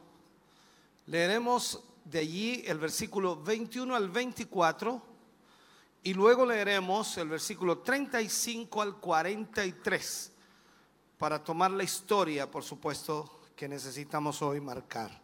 Marcos capítulo 5, versículos 21 al 24 y luego 35 al 43. Leemos la palabra del Señor, lo hacemos en el nombre de nuestro Señor Jesucristo. Pasando otra vez Jesús en una barca a la otra orilla, se reunió alrededor de él una gran multitud y estaba junto al mar. Y vino uno de los principales de la sinagoga llamado Jairo, y luego que le vio, se postró a sus pies y le rogaba mucho, diciendo, mi hija está agonizando, ven y pon las manos sobre ella para que sea salva y vivirá. Mientras aún hablaba, vinieron de casa del principal de la sinagoga diciendo, tu hija ha muerto. ¿Para qué molestas más al maestro? Pero Jesús luego que oyó lo que decía o se decía, dijo al principal de la sinagoga, no temas, cree solamente. Y no permitió que le siguiese nadie sino Pedro, Jacobo y Juan, hermano de Jacobo. Y vino a casa del principal de la sinagoga y vio el alboroto y a los que lloraban y lamentaban mucho. Y entrando les dijo, ¿por qué alborotáis y lloráis? La niña no está muerta, sino duerme. Y se burlaban de él. Mas él, echando fuera a todos, tomó al padre y a la madre de la niña y a los que estaban con él y entró donde estaba la niña.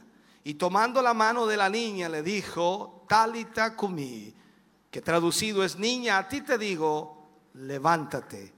Y luego la niña se levantó y andaba, pues tenía 12 años, y se espantaron grandemente, pero él les mandó mucho que nadie lo supiese y dijo que se le diese de comer.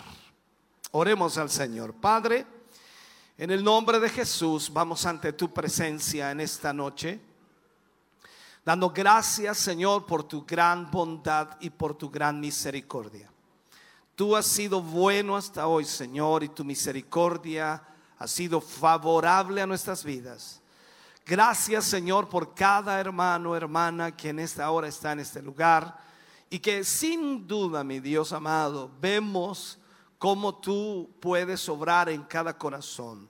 Yo te pido, Señor, que a través de esta palabra despiertes nuestro espíritu, despiertes nuestro entendimiento y que podamos, Señor, recibir de tu palabra un enfoque claro a lo que estamos viviendo cada uno de nosotros. Ayúdanos, porque sin duda hoy tú nos hablarás. Haznos estar atentos y que seamos sensibles a la voz de tu Espíritu. En el nombre de Jesús pedimos esa gracia divina tuya para la gloria de Dios. Amén y Amén, Señor. Fuerte ese aplauso de alabanza al Señor. Puede sentarse, Dios le bendiga. Hoy hablaremos entonces de la hija de Jairo. Esta es la serie Los Milagros de Jesús. Y vamos a hablar entonces de la hija de Jairo. Cuando leemos el Nuevo Testamento, y es uno en realidad los libros que más me gusta leer es Mateo, Marcos, Lucas y Juan. Estoy leyéndolos constantemente, me gustan mucho. Y cuando leemos entonces eh, estos relatos, vemos aquí uno de los más poderosos milagros del poder sanador que Jesús tenía y que por supuesto la historia de estos evangelios narra. Vemos aquí cómo Jesús en compasión y en misericordia, accede a la petición de un padre necesitado, de un padre angustiado, de un padre desesperado, para que le devuelva de alguna manera la sanidad a su hija. Eso es lo que él necesitaba. Su hija estaba agonizando, estaba por morir y lo que más necesitaba era que Jesús hiciera un milagro. Ahora, esta historia no tan solo está inmersa en los evangelios, en el sentido de que podemos nosotros ver lo que Jesús hacía con los enfermos e incluso resucitar muertos, sino que también enseña a través de esta historia la importancia de la fe, la importancia de la fe, la confianza en Dios. Yo no sé cuánta fe tiene usted y espero que tenga, ojalá, mucha fe. Pero en este sentido entonces vemos aquí la importancia de la fe. Sin importar cuán imposible parezca la situación, sin importar cuán difícil se vea la situación, Dios puede obrar si hay fe, si logramos creer en lo que Él puede hacer. El milagro de la hija de Jairo va de la mano, por supuesto, en esta historia con la sanidad de una mujer del flujo de sangre, de la cual, por supuesto, hace algunas semanas atrás estuvimos hablando. Estos dos milagros se repiten, por supuesto, en los evangelios sinópticos. Y para comprender el significado de este momento, tenemos que ponernos de alguna manera, como decimos nosotros en buen chileno, ponernos en los zapatos de Jairo. O sea, ubicarnos en la situación y en la circunstancia que Jairo estaba viviendo. Primero, averiguar quién era Jairo. Y sabemos por la palabra que Jairo era el gobernador de la sinagoga, era un líder dentro de su comunidad. Y a pesar, por supuesto, de la posición de poder que Jairo tenía, se acercó humildemente a Jesús, cayendo incluso, como dice la escritura, cayendo a los pies de Cristo, suplicándole por la vida de su hija de 12 años. Ella estaba al borde de la muerte. Y este humilde acto que Jairo hace demostró entonces la profundidad de la fe que Jairo tenía, por supuesto, en la capacidad de Jesús para sanar a los enfermos. O sea, es un hecho entonces de que Jairo creía, confiaba, tenía fe que Jesús podía sanar a su hija. Veamos esto. Jesús cuando ve a Jairo en esta circunstancia o en esta situación, movido por supuesto por la fe de Jairo, accede a acompañarlo a su casa. Si miramos un poco la familia de Jairo, que no hay muchas especificaciones en la escritura, pero sí por lo menos los destellos que nos da, podemos nosotros eh, armar aquí un poco esta situación. Aquella familia parecía ser ideal, una buena familia. El esposo, que era Jairo, era un hombre de prestigio en la comunidad. Las escrituras lo llaman un principal de la sinagoga. Ahora, sin duda, que era una persona respetada por las funciones que él cumplía en la sinagoga. Tenía una esposa, tenía una hija de 12 años y todo parecía, por supuesto, andar bien hasta que la niña enfermó, hasta que la niña se agravó. No sabemos si en cuestión de horas pasó eso o de unos pocos días de enfermedad o la situación, por supuesto, no sabemos cómo fue. No sabemos si fue progresiva de un momento a otro. No lo sabemos ni siquiera cómo empeoró, ni, si ni, ni siquiera cómo se dieron cuenta de que la niña estaba en peligro de muerte. No lo sabemos. Solamente lo que sabemos es que Jairo va y corre a los pies del Señor diciéndole, mi hija agoniza. El padre entonces, desesperado, sale en busca del único que puede hacer un milagro y resolver el problema que él estaba teniendo en ese momento. Sale entonces a buscar a Jesús de Nazaret y de alguna manera obtiene la información para encontrarlo.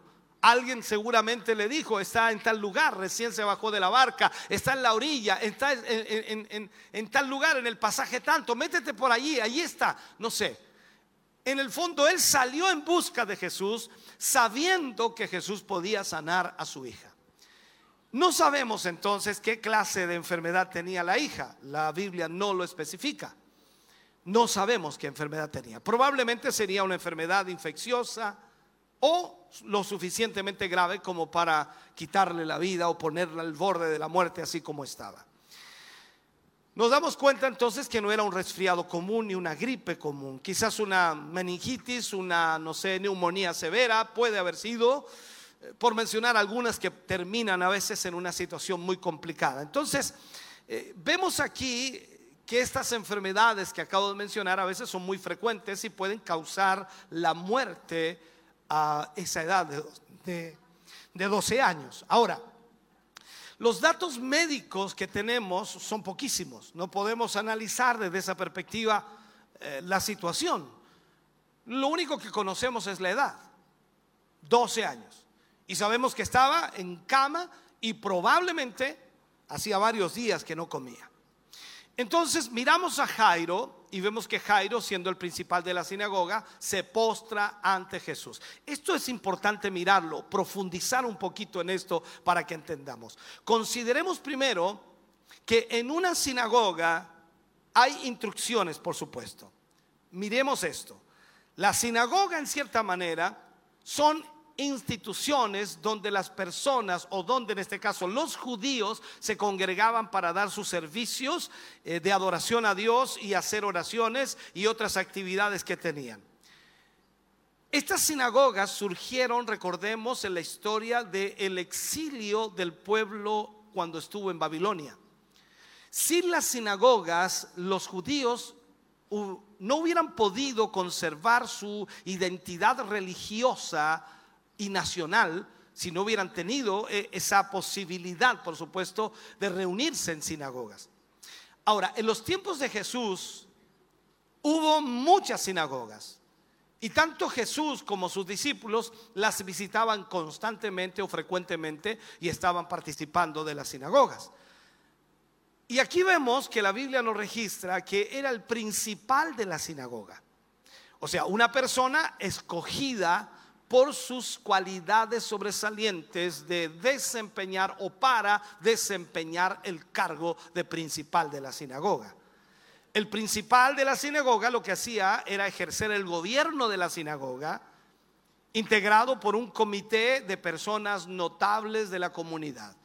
Entonces, el principal lo que hacía era organizar los cultos o las reuniones en la sinagoga, y había una persona que era el ministro, el cual constantemente entregaba los rollos de la Torá a quienes por supuesto iban a leerlo. Y había un tercer funcionario que recibía las ofrendas y las guardaba. Más o menos eso es lo que pasaba en la sinagoga.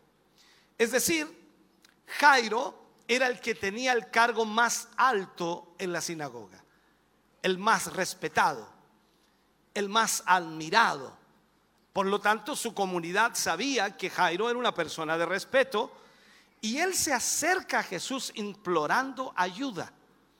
Y de seguro que Jairo, como era un religioso, debe haberse escandalizado también junto con todos los religiosos, los fariseos, al igual que todos los fariseos, cuando por supuesto la Biblia registra seis sanidades en el día de reposo.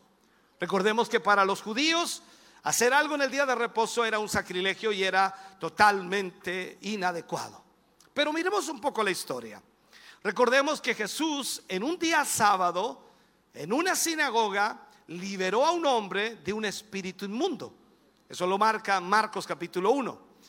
Jesús también en un día sábado suma o sana, perdón, a la, a la suegra de Pedro que tenía fiebre y que vemos luego que una vez que queda sana, de inmediato comienza a servir a Jesús y a los discípulos.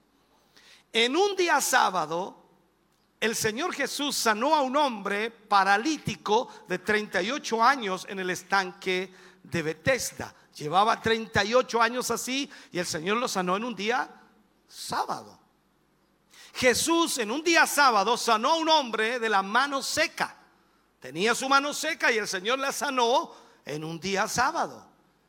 En un día sábado Jesús sanó a la mujer encorvada que llevaba así durante 18 años de su vida. Y Jesús en un día sábado sanó un ciego de nacimiento, el cual lo escupiendo sobre, sobre la tierra hizo lodo, lo hizo con saliva y lo puso, por supuesto, en los ojos. Y ese hombre se fue a lavar al estanque de Siloé y se lavó y regresó viendo. Y Jesús en este día sábado va a sanar a algunos hermanos del templo Siloé. Así que aunque se escandalice algún religioso, él puede hacerlo un día sábado. Ahora, ¿por qué digo todo esto? Hay que entender la posición. Seguramente Jairo sabía de Jesús, por algo fue a pedir ayuda, pero en la primera instancia, cuando su hija estaba sana, seguramente era uno de los detractores de Jesús. De los que se oponían a Jesús porque sanaban el día sábado. Nadie discutía. las sanidades eran reales. Las sanidades eran verdaderas. Y ellos lo sabían. El problema era que era día sábado. Entonces se oponían a Jesús.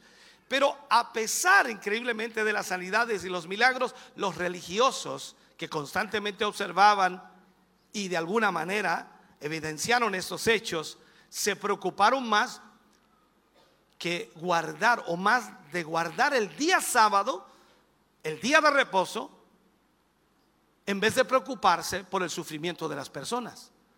O sea, deberían estar contentos de lo que Jesús hace y aunque fuera un día sábado. Entonces, ¿qué es lo que sucede aquí? Empezaron a tramar en contra de Jesús o a tratar de detenerlo, frenarlo y apresarlo. Jairo seguro había visto a Jesús sanar a muchas personas. Recordemos que la Biblia registra muchas sanidades, muchos milagros, pero hay muchos milagros que no están registrados en la Biblia. Juan dice, si, si, se escribiera todo lo que Jesús hizo, no cabrían libros en la tierra para contener lo que Jesús hizo. Recuerde también que en muchas ocasiones en la Biblia dice que Jesús estuvo desde la mañana hasta la tarde sanando a los enfermos. Dice, y los sanó a todos. O sea, imaginémonos entonces una cantidad de 100 enfermos y los sanó a todos. Aquí no está en la Biblia el registro de 100 enfermos.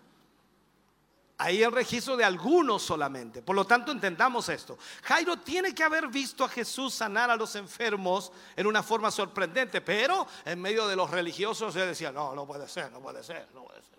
No, no. Porque así somos nosotros. Y se lo voy a decir de verdad. Cuando no tenemos una necesidad imperiosa, siempre estamos en contra de algo. Pero cuando esa necesidad llega ah, y esa persona con la cual o por la cual estamos en contra, Vamos y la buscamos porque nuestra necesidad es urgente. Y así somos los seres humanos. Ahora, escuche bien. Jairo entonces, viendo a Jesús seguramente hacer algún milagro, entendiendo que el único que podía ayudarle era él, entonces viendo esta situación, sabía que Jesús tenía el poder. Ahora, para Jairo era distinto, porque tenía el problema él, no las demás personas. Era, él el que tenía el problema, era su hija la que estaba gravemente enferma y estaba a punto de morir. Entonces aquí tenemos un prestigioso funcionario judío arrodillado a los pies de un humilde carpintero de Galilea. Es un contraste increíble, ¿no? Nosotros como padres que amamos a nuestros hijos, Sabemos que cuando un hijo se enferma, una hija se enferma, hacemos todo lo que haya que hacer para de alguna manera sanarle o que se recupere o salvarle la vida. Hacemos hasta lo imposible. Y este hombre Jairo estuvo dispuesto a perder todo para que su hija se salvara. Cuando digo perder todo, a qué se refiere. En realidad estaba dispuesto a perder su reputación, a perder el prestigio que tenía como el principal de la sinagoga, porque ahora, recuerde usted, todos los fariseos estaban en contra de Jesús y ahora Jairo va a ir a pedirle ayuda. Es como dice, eh, te vamos a excomulgar, te vamos a echar, tú no puedes ser parte de esto. Ese es el punto. Por eso entonces le dice a Jesús, mi hija está agonizando. Y le dice de esta manera, ven y pon las manos sobre ella para que sea salva y vivirá. O sea, Jairo sabía que Jesús podía poner las manos sobre los enfermos y los enfermos se, se sanaban. ¿Ok? Entonces, la pregunta sería aquí para usted, ¿sabe usted que Jesús puede poner las manos sobre los enfermos y esos enfermos ser sanados? Más aún lo que la Biblia dice, ¿cómo se conocerán sus hijos? Que poniendo las manos sobre los enfermos, en el nombre de Jesús, ellos serán sanados. ¿Cuántos creen eso? Entonces usted y yo debemos, creer lo que la palabra de Dios dice. Ahora veamos esto. Aquí Jairo está con una profunda tristeza, un tremendo dolor, porque su hija estaba agonizando. Y aquí viene con un ruego delante de Jesús. Nosotros como padres, ¿estamos realmente rogando a nuestro Dios por nuestros hijos? ¿Estamos orando por nuestros hijos? ¿Estamos pidiendo a Dios que guarde a nuestros hijos?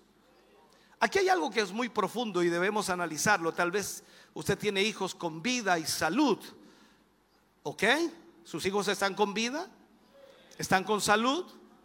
Bien, me alegro por eso, pero puede que estén muertos espiritualmente. Y aquí es donde también debemos clamar por ellos, pedir a Dios por ellos.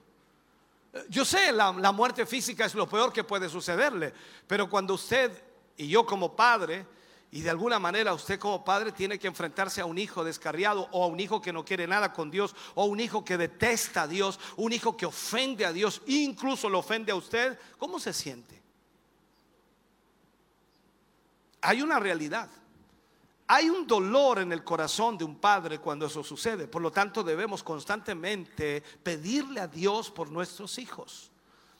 No hay dolor más grande que saber que nuestros hijos han muerto espiritualmente. Pero ahora tengo noticias para usted. Mm. Jesús escucha nuestro ruego.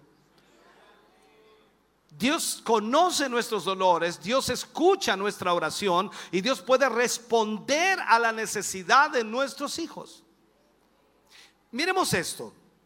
Cuando Jairo se postra delante de él, Jesús sabía quién era Jairo, Jesús sabía que Jairo era un fariseo y Jesús sabía cómo lo odiaban los fariseos. Pero aún así, cuando vio a Jairo, a un padre desconsolado, que no se detuvo en, consideraciones sociales, que no se detuvo a pensar y analizar, es que si yo hago esto me van a expulsar de la sinagoga, me van a quitar mi cargo, voy a perder mi reputación, voy a perder todo. No, no se, no se detuvo por eso, ni mucho menos por la posición que él tenía dentro de la asamblea que dirigía. O sea, sencillamente, aunque allí estaban todos los que odiaban a Jesús, Jairo dijo, no, el único que me puede ayudar aquí es Jesús.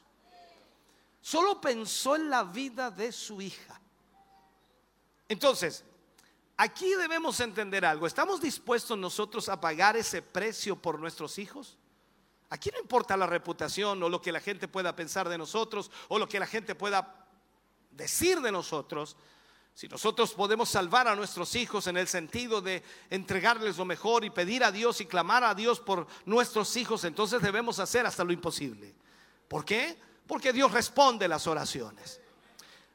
El que Jairo se postrara ante Jesús era un acto significativo que denota primero respeto y segundo adoración. Y usted sabe, hermano querido, que no podemos adorar a ningún hombre. Pero qué bueno que Jesús no es hombre. Él es Dios también. Y, aquí es impresionante porque el Señor Jesús no le dice como cuando alguien se postró, ¿cierto?, ante uno de los discípulos. Le dijo, no, por favor, cuando se postraron ante, ante Pablo, dijo, no, soy hombre. Párense, adoremos a Dios, o sea, a Él tenemos que adorarlo. Aquí Jesús no, no, no detiene a Jairo. Lo vemos en varios pasajes de la Biblia cuando personas se postran ante el Señor Jesús y Él no los detiene. Vemos a una mujer, ¿recuerda usted? La mujer sirofenicia, que se postró delante del Señor clamando por su hija y el Señor no no la detuvo para que le adorara. Entonces vemos aquí que el Señor es digno de toda adoración, de todo respeto. Aquí vemos entonces a Jairo en su desesperación que se despojó de sus prejuicios, se despojó de su dignidad y de su orgullo, dejó todo de lado con tal de recibir la ayuda que necesitaba. no le importó el que dirán, ni los problemas que esto iba a traer después, por supuesto, en su relación con los fariseos. Porque me imagino que los fariseos se iban a enterar rápidamente. ¿Supiste? ¿Supiste lo que hizo Jairo? ¿Supiste? Corrió a donde Jesús, a, donde ese charlatán, ese mentiroso, no sé cómo lo, lo, planteaban ellos. Corrió y, y más encima se postró y lo adoró. Ah, no, a este hay que echarlo de la sinagoga. ¿Cómo se le ocurre? No sé si me entiende esto. Entonces, este padre supo que la vida de su hija era más preciosa que cualquier posición o trabajo que él pudiera ejecutar. Ahora, suponemos que no era fácil llegar a maestro, siempre rodeado de una multitud, en medio de un tumulto de gente, Jesús rodeado de gente siempre. Entonces, imaginémonos un poco este panorama. Jairo sale en busca de Jesús de Nazaret. Y las personas, por supuesto, le contestan, eh, hemos oído hablar de, de quien buscas, pero no, no, sabemos dónde está. Otro por allí, creo, creo que, creo que se bajó de la barca ya, como dije al principio. Entonces, otros le dirían, ah, Jesús es el que sana a los enfermos, el que la semana pasada hizo milagros allí en, la, en la villa, en la población, en el sector tanto, por ponerlo así para que entendamos. Ah, Jesús, el que alimentó a la multitud. Ese que tiene amor y tiene paciencia. Ese que se acerca a los leprosos, a los pobres y los sana. Imagínate cuántas personas le hablarían acerca de Jesús a Jairo. Entonces Jairo no se dio por vencido y buscó hasta que lo encontró. Ahora, usted y yo tenemos la misma promesa que Dios da a todos sus hijos. E, en el libro de Jeremías capítulo 29 versículo 12 y 13, allí enfoca algo muy importante. Dice, entonces me invocaréis y vendréis y oraréis a mí y yo os oiré. Y me buscaréis y me hallaréis. ¿Por qué? Porque me buscaréis de todo vuestro corazón. O sea, esto es importante, esto es una promesa de Dios. O sea, si nosotros volvemos este versículo a la inversa, decimos, o sea, si nosotros buscamos a Dios de todo nuestro corazón, lo vamos a hallar. ¿Me está escuchando? Y Él nos oirá. Entonces, aquí es donde nosotros debemos entender que esa promesa está para todos nosotros. Eh, muchas veces no somos muy perseverantes en nuestras peticiones. Eh, yo sé que usted ora al Señor y está orando por alguien, por algo, pero no somos muy perseverantes. Eh, a veces hablo con algunos hermanos y digo, y su esposa, no, esposa no quiere nada con el Evangelio. Y está orando por ella. Ah, me aburrí. No somos muy perseverantes. Ahora si usted le habla a un niño, usted le dice, mira, si te portáis bien para Navidad, porque siempre hacemos esas promesas locas, ¿no? Para Navidad te voy a comprar una bicicleta. Y el niño no se olvida, estamos en enero y no se olvida de la bicicleta. Son perseverantes ellos. Papá, no se, se olvide la bicicleta, la quiero azul, la quiero roja, la quiero blanca, la quiero amarilla, la quiero con rueditas a los lados. ¿Me entiende? Tiene que tener freno, tiene que tener esto. Y los niños hacen su idea y el papá dice, aquí la embarré. Oh, la embarré, me va a estar cateteando todos los días. Y claro, todos los días. La bicicleta, la bicicleta. Papá, no se te olvide la bicicleta. Cuando tú le prometes algo a un niño, ese niño no se olvida. Y aquí el Señor nos promete algo a nosotros. Y yo no sé por qué nos olvidamos. Si me buscareis de todo vuestro corazón, me hallaréis. Yo les oiré. Mira, es fácil. ¿Qué es lo que tienes que hacer? Buscar a Dios, le vas a hallar. Y esto es como tomar otro versículo y dice, el que pide, recibe. El que busca, haya. El que golpea, se le abre. Pero a veces no somos perseverantes eh, en nuestras peticiones. muy pronto nos desanimamos y, si no vemos respuestas inmediatas, porque ese es nuestro problema. Todo lo queremos ahora, ahora rápido, somos instantáneos, ahora todo es instantáneo, ¿no? En esta era de todo lo instantáneo, el microondas, todo es rápido, el hervidor es rápido, increíble hermano, cuando teníamos que poner esas teteras colgadas ahí en medio del fuego, los palos, se demoraba la cosa, pues. Claro que sí, aparte quedaba negrita, negrita. Hoy día no, no, todos hervidores y imitaciones de teteras, pero son hervidores, el microondas, ¿ah? un minuto para el pan, no, es extraordinario. Todo instantáneo, café instantáneo, el azúcar se revuelve rápido, todo instantáneo, leche en polvo instantánea. Oh, qué tremendo, hermano querido. Antes teníamos que ir allá como a tres cuadras a sacarle leche a la vaca para poder tomar algo. O sea, todas esas cosas increíblemente han sido rápidas y nos acostumbramos. Y parece que ahora, cuando oramos al Señor, Señor, yo te pido. Y pasan dos minutos y ¿qué pasa? Ah, este es nuestro problema. Nos hemos acostumbrado a que todas las cosas sean instantáneas. Pero recuerde que Dios responde con propósitos. Dios no nos va a responder porque le pedimos nada más, nos va a responder también porque Él quiere que aprendamos algo en esta vida. Entonces aquí no debemos desanimarnos aunque las respuestas no sean inmediatas. Ahora, Jairo no se dejó desanimar a pesar de que lo buscó, lo buscó y no lo encontraba. Siguió buscando. Pues había salido a buscar a Jesús y no pararía hasta encontrarlo. Y qué bueno, porque al final lo encontró, lo halló. Y cuando lo halló, entonces, a pesar de que había una tremenda multitud, le expone lo que, por supuesto, le estaba sucediendo. Le expone lo que estaba pasando con su hija. Le expone la situación al maestro y, con gran alivio en su corazón encuentra que Jesús de Nazaret está dispuesto a ir con él. Imagínense, le dice el Señor lo que estaba pasando con su hija y, Jesús le dice, eh, vamos, vamos a casa a orar por ella. Imagínate el corazón de Jairo. Uf, el Señor viene a orar por ella, se va a sanar. Ah, se va a sanar. Mi vieja va a estar feliz a estar contenta ahora de estar llorando, pero va a estar feliz cuando el Señor le ponga las manos y se sane. Y ya él en la mente, Jairo ya veía a la niña saltando, brincando y, y alegre, contenta, porque ya la veía sana, porque iba con Jesús. Entiéndame esto, por favor. Y aquí es impresionante. Observen que aquí no hace una, cura, una curación a distancia. Estas son cosas sorprendentes. Usted sabe que en varias oportunidades Jesús hizo una curación a distancia. el siervo del centurión. ¿Se recuerda usted? Entonces, este hombre llamado Jairo tiene persistencia y la escritura nos dice que le imploró mucho le suplicó mucho, a tal extremo que se arrodilló delante de él, le adoró. Entonces, no fue una petición de cinco segundos nada más. La Biblia no nos registra cuántas cosas le dijo Jairo ahí, pero tiene que haber sido una petición muy extensa y con mucha insistencia. Y, y ese hombre sabía que la situación de su hija era grave, por lo tanto, no iba a irse sin Jesús a casa. Esto es como cuando tú vienes al culto. Tú no puedes irte así Jesús a casa.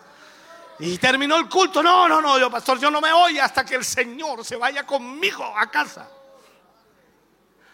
Bueno, pero aquí vemos algo impresionante. Cuando esa multitud estaba allí, Jesús decide ir con Jairo, y Jairo contento por lo que estaba sucediendo, hay una interrupción en el camino. Una interrupción además de la urgencia de este padre por llegar a Jesús o llevar a Jesús a su casa, justo aparece en escena una mujer del flujo de sangre y para este padre son minutos valiosos. Quiero que entienda esto. Además del sufrimiento que estaba recibiendo y que estaba teniendo, aquí comienza una lección con el poder sanador de Jesús. Y nos muestra este pasaje que Jesús no está sujeto a las limitaciones ni a los horarios humanos. Por eso aquí debemos entender que Dios es soberano. Cuando usted le pide algo a Dios, Él obrará cuando Él quiera, como quiera y donde quiera. Nosotros no podemos decirle, y ahora Señor, y ahora, y ahora. No, Él es el que decide cuándo lo hace, cómo lo hace y dónde lo hace. Por lo tanto, nosotros debemos confiar en el Señor. Aquí vemos una lección importante. Dice, comienza la marcha hacia la casa de Jairo y sucede lo que parecía, no sé cómo decir, siempre pasa cuando estamos apurados. ¿Le pasa a usted? Cuando va apurado a algún lugar, sobre todo los que conducen, que manejan, parece que todos los semáforos se ponen en contra. Parece que todos los vehículos les da por meterse en la misma calle, en la misma línea suya. Y justo, justo, justo se le para el vehículo al, que va adelante y no lo puede echar a andar. ¿Cómo, ¿Cómo es posible? Estoy apurado. ¿No le ha pasado? Y parece que todo está en su contra. Usted tiene que llegar temprano. Dice, no, si alcanzo, alcanzo. Y no, no, no, que un vehículo, que otra cosa, que aquí, que el semáforo, que se cruzó algo, que una carreta se cruzó, que una bicicleta, una bicicleta. Al, fin usted dice, pero por Dios, parece que todos se pusieron de acuerdo hoy día para salir al frente mío. ¿O no? Bueno, parece que al único que le pasa eso es a mí. Lo, miro y veo que a usted no le ha pasado nunca nada de eso. Entonces aparece una interrupción. Y el Señor Jesús se para en la multitud y pregunta, ¿quién me ha tocado? Mira eso, mira este cuadro. ¿Quién me ha tocado? Pero ¿cómo si el Señor iba en medio de una multitud? Cualquiera pudo haberlo tocado, pero él pregunta, ¿quién me ha tocado? Y Jairo al lado de él. Ahora, yo me pongo en el lugar de Jairo y eso es lo que estoy tratando de hacer.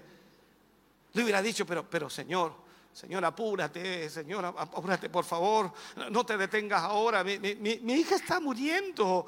Eh, ya podrás averiguar quién te ha tocado, pero ahora necesito que vayas a la casa. O, seguramente usted tan, tan cordial, ¿cierto? Amén, misión. Yo lo puedo esperar. Yo, yo. No, no somos así. Estamos desesperados. Ahí estaba desesperado Jairo. Vamos pronto o va a ser demasiado tarde. Y Jesús ahí, ¿quién me ha tocado? Hasta los discípulos ahí interviniendo y Jairo mirando. Dios mío, ¿qué pasó?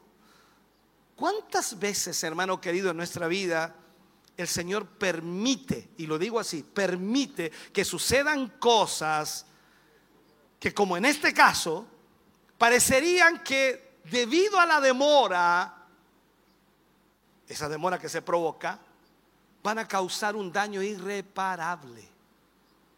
Un daño irreparable.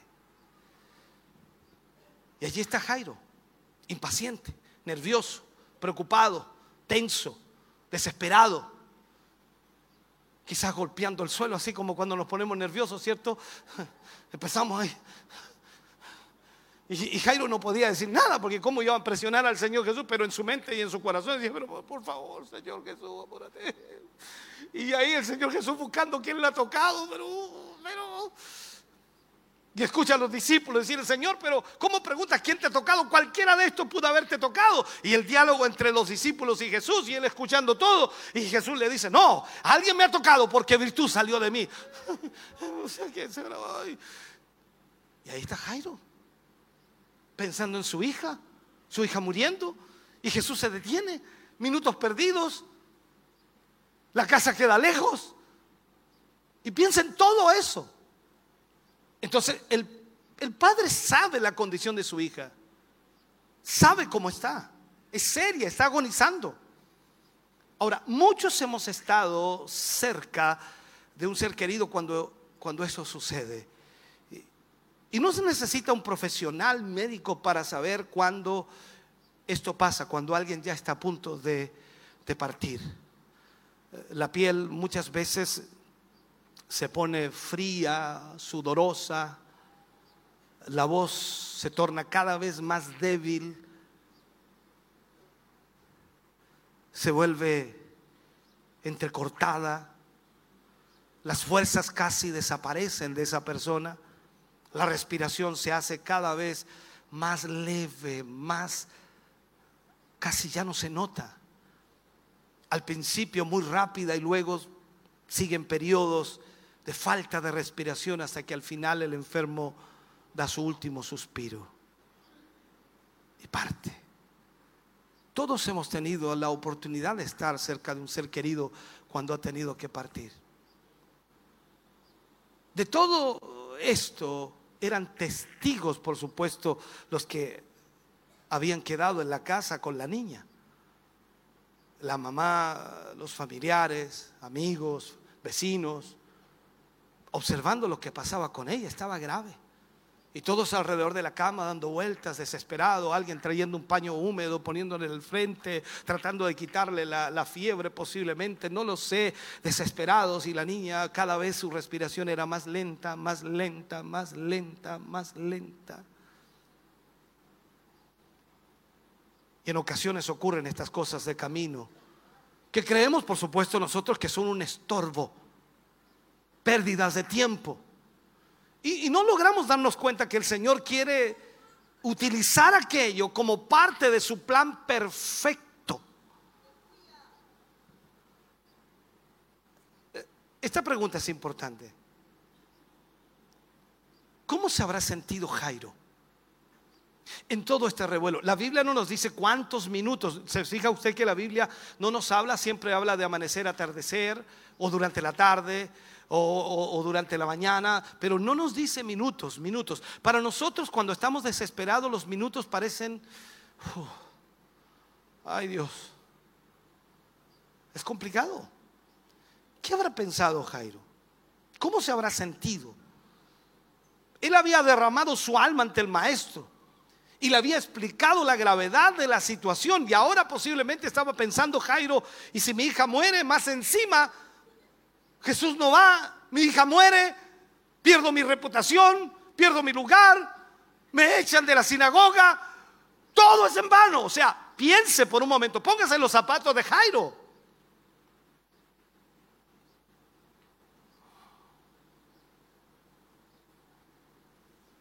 Jesús se detiene se frena allí para sanar a una mujer cuya vida no corría un peligro inminente. Esa mujer llevaba 12 años con ese flujo de sangre y posiblemente podría, morir, pero no ahí mismo, no en ese momento. No sé si me entiende. O sea, no, no, era, no era tan urgente para ella. Sí, era urgente en la enfermedad, pero no, era, no se estaba muriendo. Mi hija sí.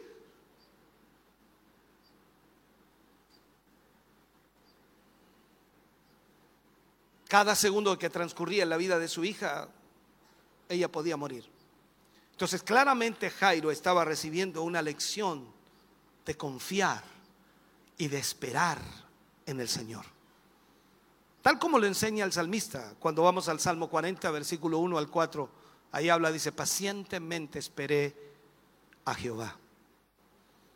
Y se inclinó a mí y oyó mi clamor y me hizo sacar del pozo de, de, la desesperación, del lodo cenagoso.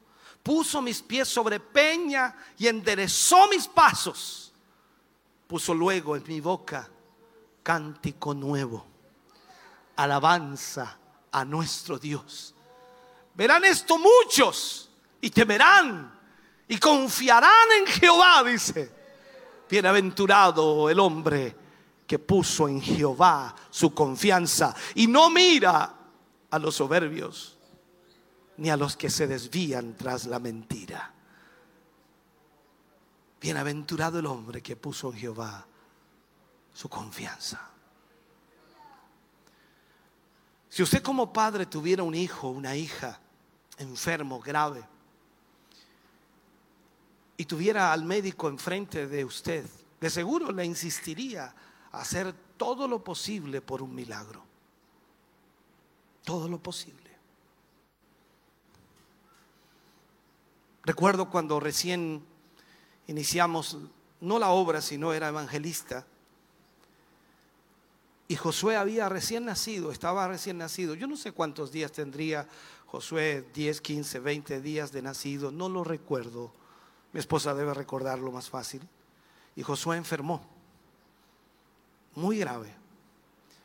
Y yo ese día, cuando lo ingresaron al hospital, yo tenía que ir a una campaña al sector de los coligües. ¿Alguien conoce ese sector?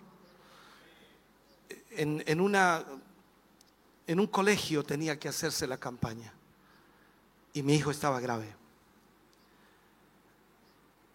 Fui al hospital y desde una ventana lo veía llorar y llorar y llorar y llorar. Usted sabe qué es lo que sucede ahí, ¿no? Uno...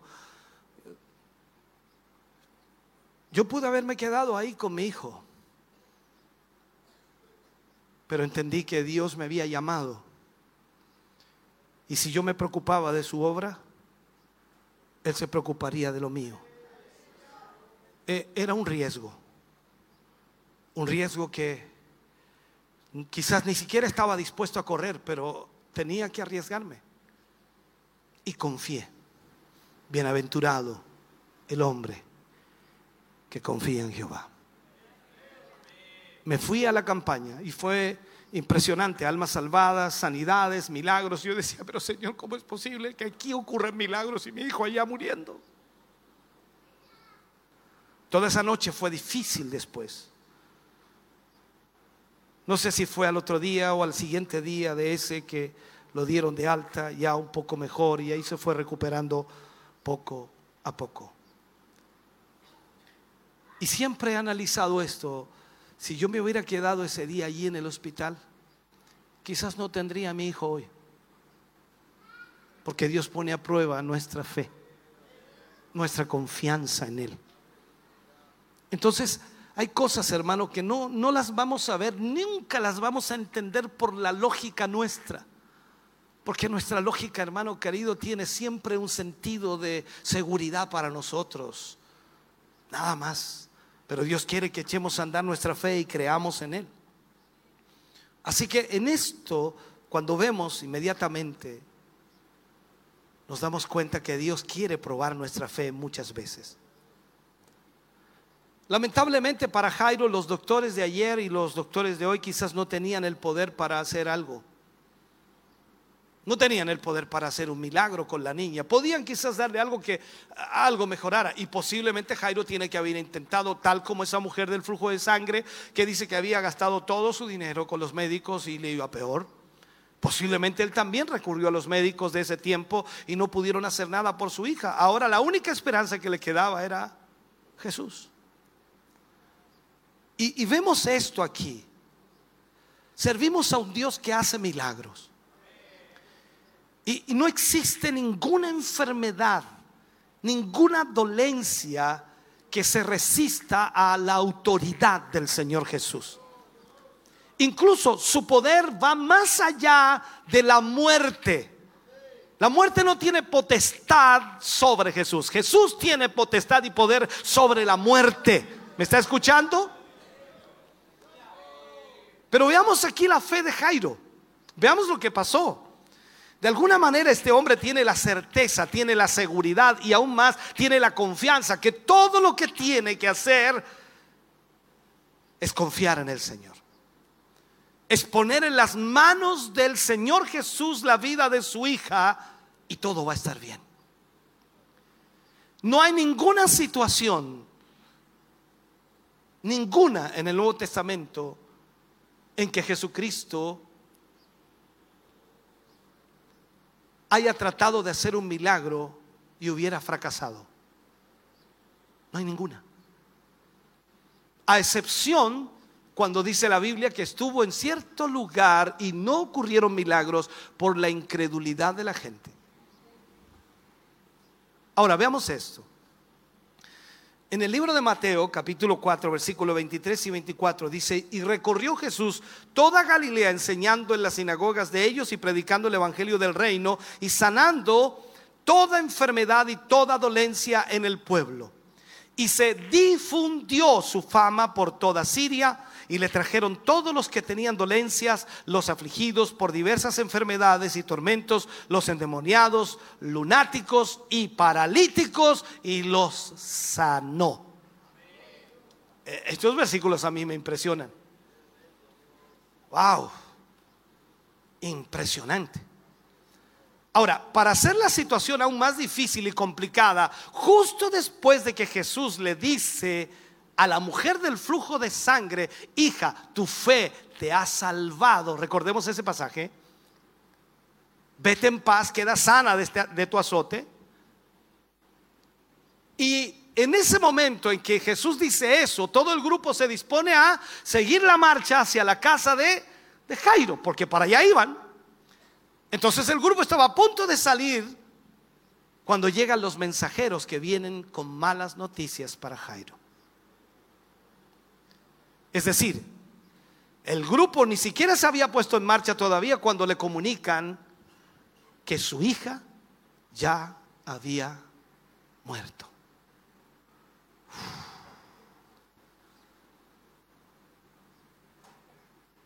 Pese a la triste noticia,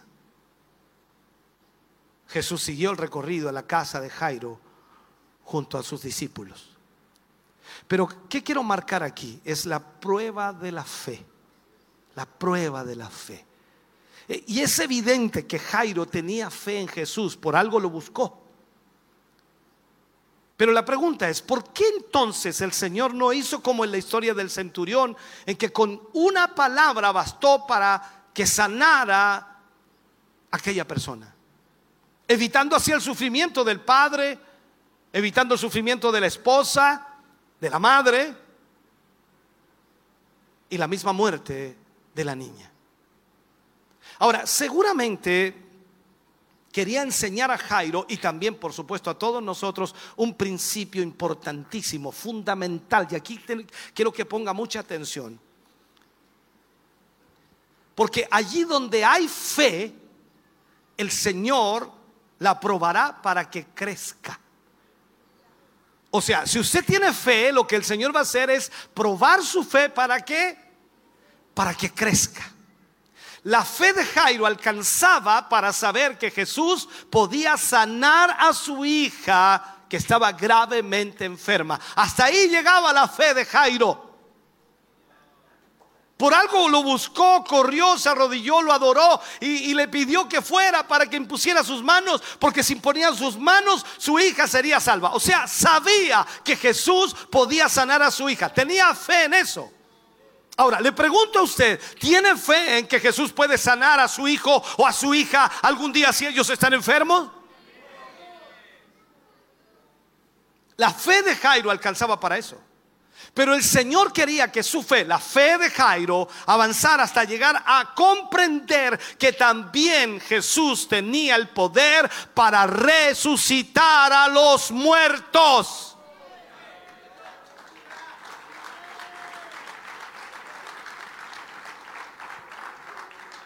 Ahora, para poder aprender esta lección, para poder aprender esto, no había otra manera que esperar hasta que su hija muriera. Y esto es difícil para nosotros. Porque usted y yo tenemos fe en el Señor. ¿Cuánta fe? Todavía ni siquiera lo sabemos. No sabemos medir nuestra fe. Por eso nos, desmoronamos tan rápidamente, por eso nos desilusionamos, nos flaqueamos, por eso nos, no sé cómo llamarle más, nos desinflamos incluso espiritualmente, porque nuestra fe, mm, ¿cuánto es su fe? ¿Cuánto confía en el Señor? Oh, Señor, con usted hasta la muerte. ¿Cuánto es su fe? Jesús ya sabía la fe que tenía Jairo. ¿Por qué? Porque Jairo lo buscó y le dijo que sabía que si él ponía las manos sobre su hija sería sana. ¿Ok? ¿Tienes fe suficiente para eso? Ahora quiero hacer crecer tu fe. Mira esto. Lo que sin duda convirtió aquellos momentos en que Jairo intentaba abrirse paso entre la multitud junto a Jesús camino a la casa de Jairo, quizás en una angustia inimaginable. Jairo sabía que su hija había muerto, pero Jesús insistió en ir. Y por la cabeza de Jairo tienen que haber atravesado un montón de cosas, como muchas veces nos pasa a nosotros. Algo similar ocurrió, por supuesto, en el caso de Lázaro y sus hermanas. ¿Usted recuerda eso? Cuando llegó la noticia a Jesús de que su amigo Lázaro estaba enfermo, Jesús se quedó dos días más en el lugar donde estaba antes de ir donde estaba Lázaro. Y este retraso tuvo como finalidad enseñar, por supuesto, a Marta y a María que Jesús no solo tenía el poder para sanar a su hermano enfermo, sino que Él mismo era la resurrección y la vida. Entonces los que no tenían fe en Jesús le dijeron a Jairo, ¿qué le dijeron? ¿Para qué molestas más al maestro? Yo me imagino la escena. ¿Cuántos exclamarían? No puede ser, qué terrible, se murió la niña, qué pena. No sé qué pasaría ahí. Los mismos discípulos que iban ya comenzando a caminar hacia allá, qué pena, se murió. Jairo tiene que haber quedado en blanco, en un gesto de dolor que se tiene que haber notado en su cara. Es que todos sabemos, hermano querido, que no hay médico en la tierra, no hay médico en el mundo entero que pueda hacer una curación después de que un paciente haya muerto. ¿Qué médico decir, no, se, se murió? No, no, no, déjeme, yo voy a ver, a ver qué le puedo dar. A ver qué le puedo inyectar. Ya está muerto, no hay nada que hacer. Y la frase, tu hija ha muerto, tiene que haber calado el corazón de Jairo, pero de una forma increíble. Cuatro palabras que traspasaron el corazón de Jairo. Y cualquier padre que pierde un hijo, estas mismas palabras traspasarían su corazón. Entonces los que trajeron la mala noticia le habrán dicho al padre, a Jairo en este caso, no molestes más al maestro, no seas inoportuno no le canses inútilmente, ya tu hija murió, ya no hay nada más que hacer. Pero Jesús, sin hacer caso a estas palabras, dijo al principal de la sinagoga, no temas, solo cree.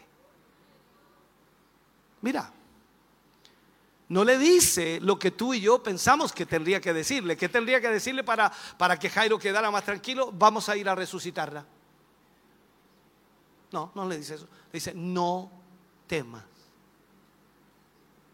Solo cree. Vea usted en su problema, en su dificultad, en su situación, en su enfermedad, en su dolencia, en su conflicto, en su drama matrimonial, en su drama familiar, en cualquier circunstancia de su vida. El Señor viene, no le dice que le va a arreglar el problema, sino que le dice, no temas, solo cree.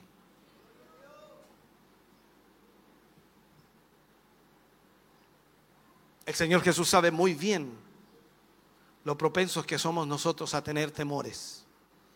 Estamos llenos de temores, llenos de temores. Le tenemos miedo al dolor, le tenemos miedo a la enfermedad, le tenemos miedo o terror a, la muerte, le tenemos miedo a quedarnos solos en la vejez, eh, no sé. Así podríamos seguir una lista enorme de temores y miedos que tenemos. Pero Jesucristo le dice, no temas. Y agrega, solo, solo cree. ¿Pero en qué creo? ¿En qué? En Él. ¿Te fijas? Cuando te dice alguien, hermano, usted crea, si, si yo creo, dice, pero no creo que vaya a hacerlo. ¿Me sigues en lo que te estoy diciendo? Sí, no, sí yo creo, pero es difícil. Tú tienes que creer en Él, no en lo que pueda suceder. Muchas veces estamos pidiéndole algo al Señor y nosotros queremos que el Señor venga y nos diga, sí, hijo mío, te voy a dar lo que me pides. No, el Señor dice, no, no temas, solo cree. Y ahí quedamos nosotros. Mm, pero, ¿y esto cómo lo arreglamos? Solo cree. ¿Se da cuenta que es complicado para nosotros? Ahora póngase los zapatos de Jairo. Su hija había muerto. Y el Señor le dice, no, no temas, solo cree.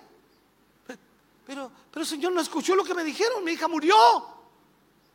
¿Qué solución me está dando a eso? Ese es nuestro problema. Nosotros queremos soluciones a nuestra manera. Y Dios quiere hacer las soluciones a la manera de Él. Entonces aquí vemos, hermano querido,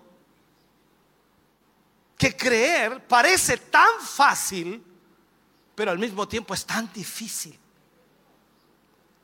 La realidad en la vida de este hombre es la pérdida de su hija. Y ahora Jesús de Nazaret le está diciendo, solo cree. Fíjese en esto. Este es un detalle interesante. La Biblia dice, y no permitió que nadie le acompañara, sino Pedro, Juan y Jacobo, el hermano de Jacobo. En este caso, Juan. O sea, solo estos tres discípulos. Cualquiera de nosotros en una situación similar se hubiera tratado de tener un mayor número de personas apoyando, ayudando, personas en ese lugar. ¿Para qué? No sé, para vanagloriarse por lo que vamos a hacer. No sé, pienso. Pero Jesús no es así. El Señor no es así. Él no, no, está interesado para nada en mostrar una representación teatral, un show, para nada. Entonces nos volvemos a preguntar, ¿por qué causa elige a estos tres discípulos y no a todos?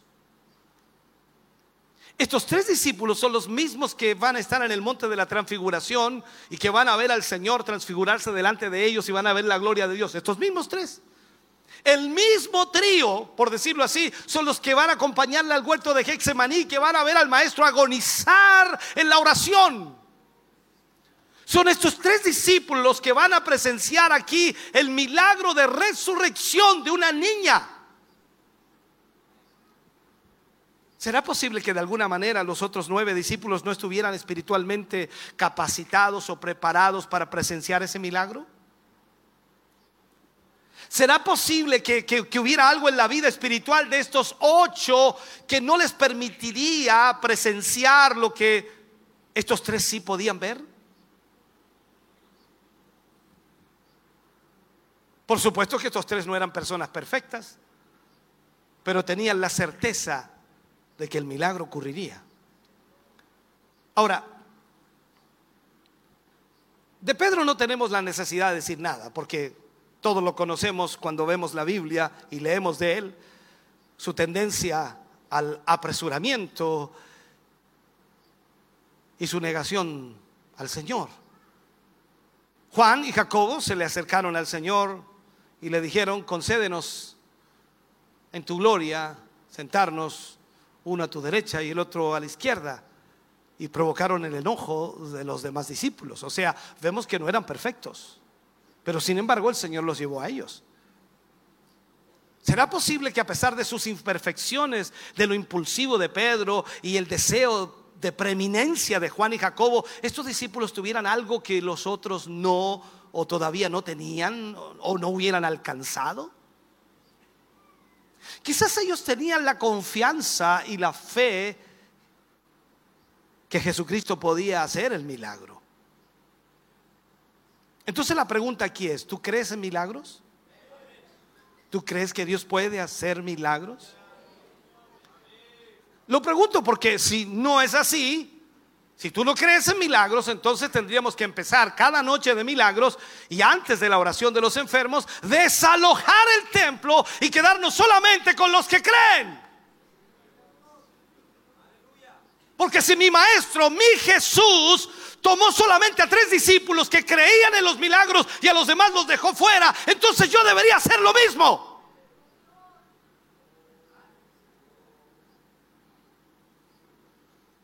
Y mira más, Jesús solo entró con algunos, los demás quedaron afuera de la casa. Ese alboroto era grande, muchos eran los que lloraban y se lamentaban. Y con dificultad no podemos imaginar la escena, dado, dado que en el Medio Oriente, en estos casos, se expresa increíblemente el dolor de una forma espontánea, demostrando o demostrado con tremendos gritos de dolor. Así lo hacían, un intenso dolor. Entonces cuando Jesús entra a la casa les dice, ¿por qué hacéis tan alboroto? ¿Por qué lloráis? La niña no está muerta, solo duerme. Imagínate las risas de los que estaban ahí. Ellos mismos habían visto que la, muchacha había muerto, dejó de respirar, se puso helada, no había pulso. Y Jesús entra y dice, solo duerme.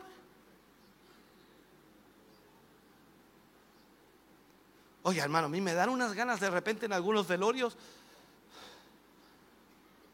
abran el féretro. Y este se, este se volvió loco. Este. Oye, si Jesús tocó, tocó al muchacho que lo llevaban a enterrar, el, el hijo de la, de la, viuda de, de Naín. Y, solo lo tocó y el muchacho se incorporó, resucitó. Si nosotros no tocamos, ni el gato que se murió puede resucitar.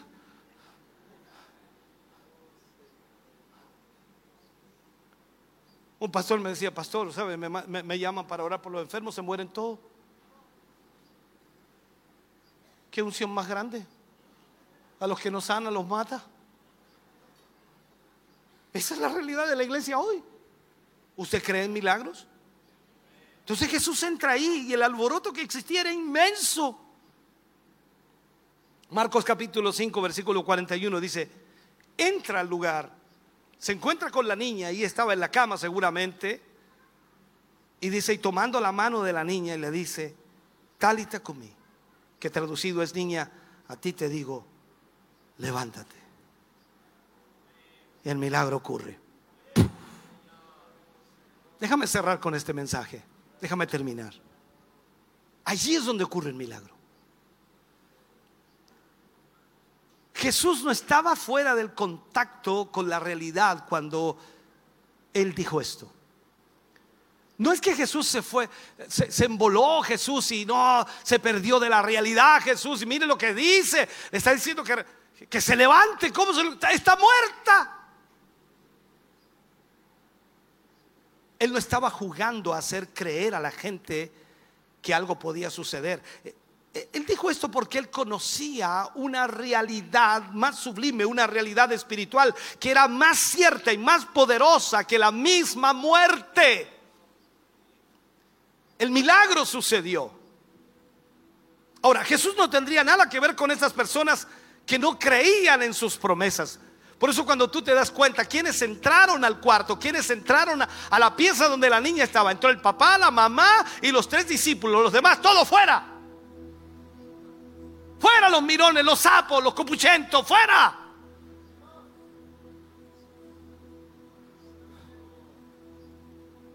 ¿Sabes cuántas veces he tenido que orar por personas enfermas y he ido a orar en familias? Se reúne toda la familia, toda la familia. ¿Y, cuál de todos cree menos? Y en algunos lugares he tenido que pedirles que salgan. ¿Me pueden dejar solo con Él, por favor? Es que nosotros queremos ver. ¿Qué quieren ver?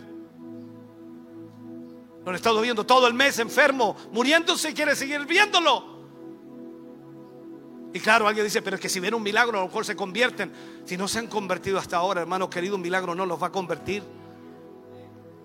Necesitamos entender eso. El milagro sucedió. Jesús sacó a todas las personas para que no desanimaran la fe de Jairo, para que no desanimaran la fe de la madre de esta niña. Y con su poder le habló a la niña. Estaba muerta. Y esto es impresionante. Le habló a la niña.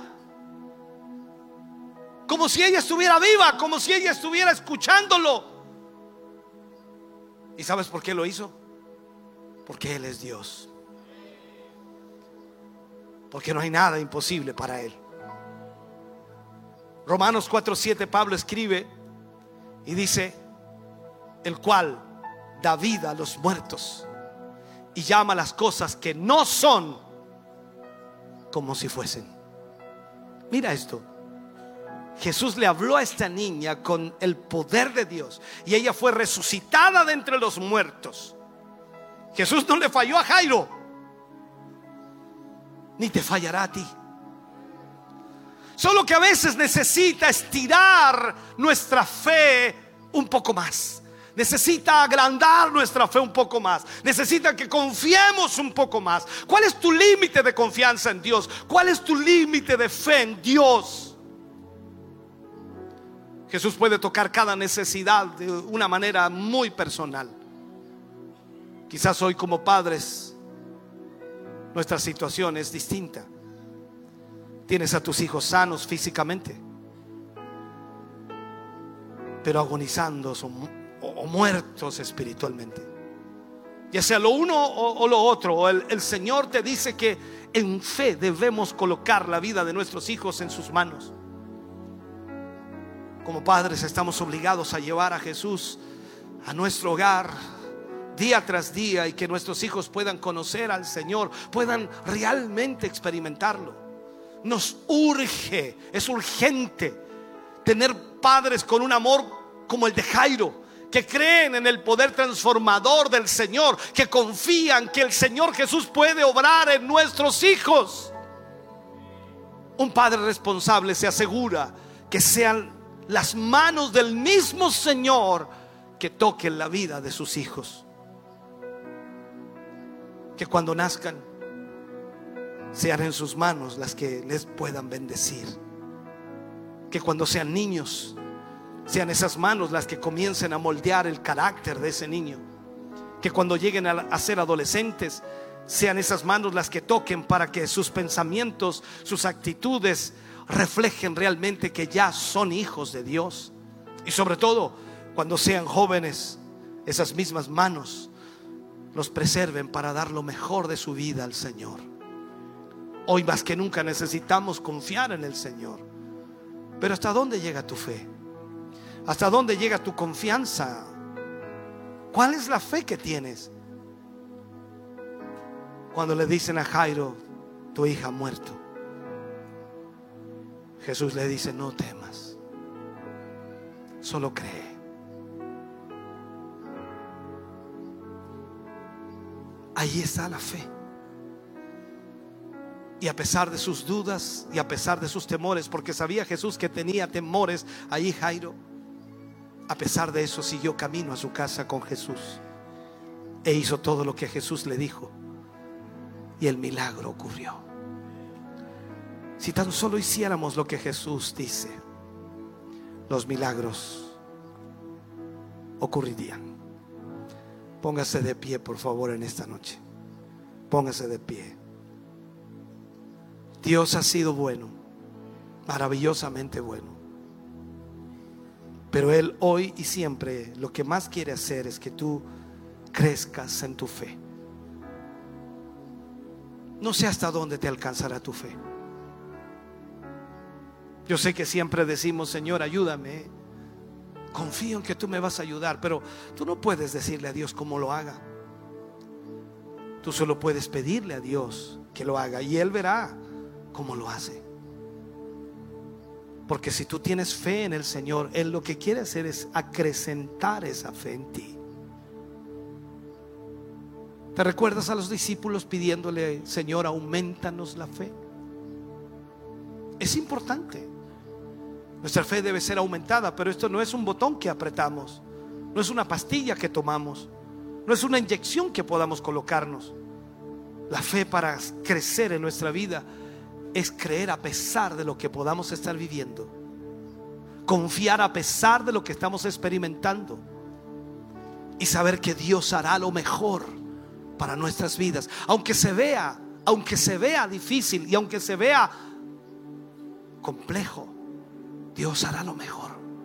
Él sabe lo que necesitamos. Más, más allá de lo que nosotros pedimos.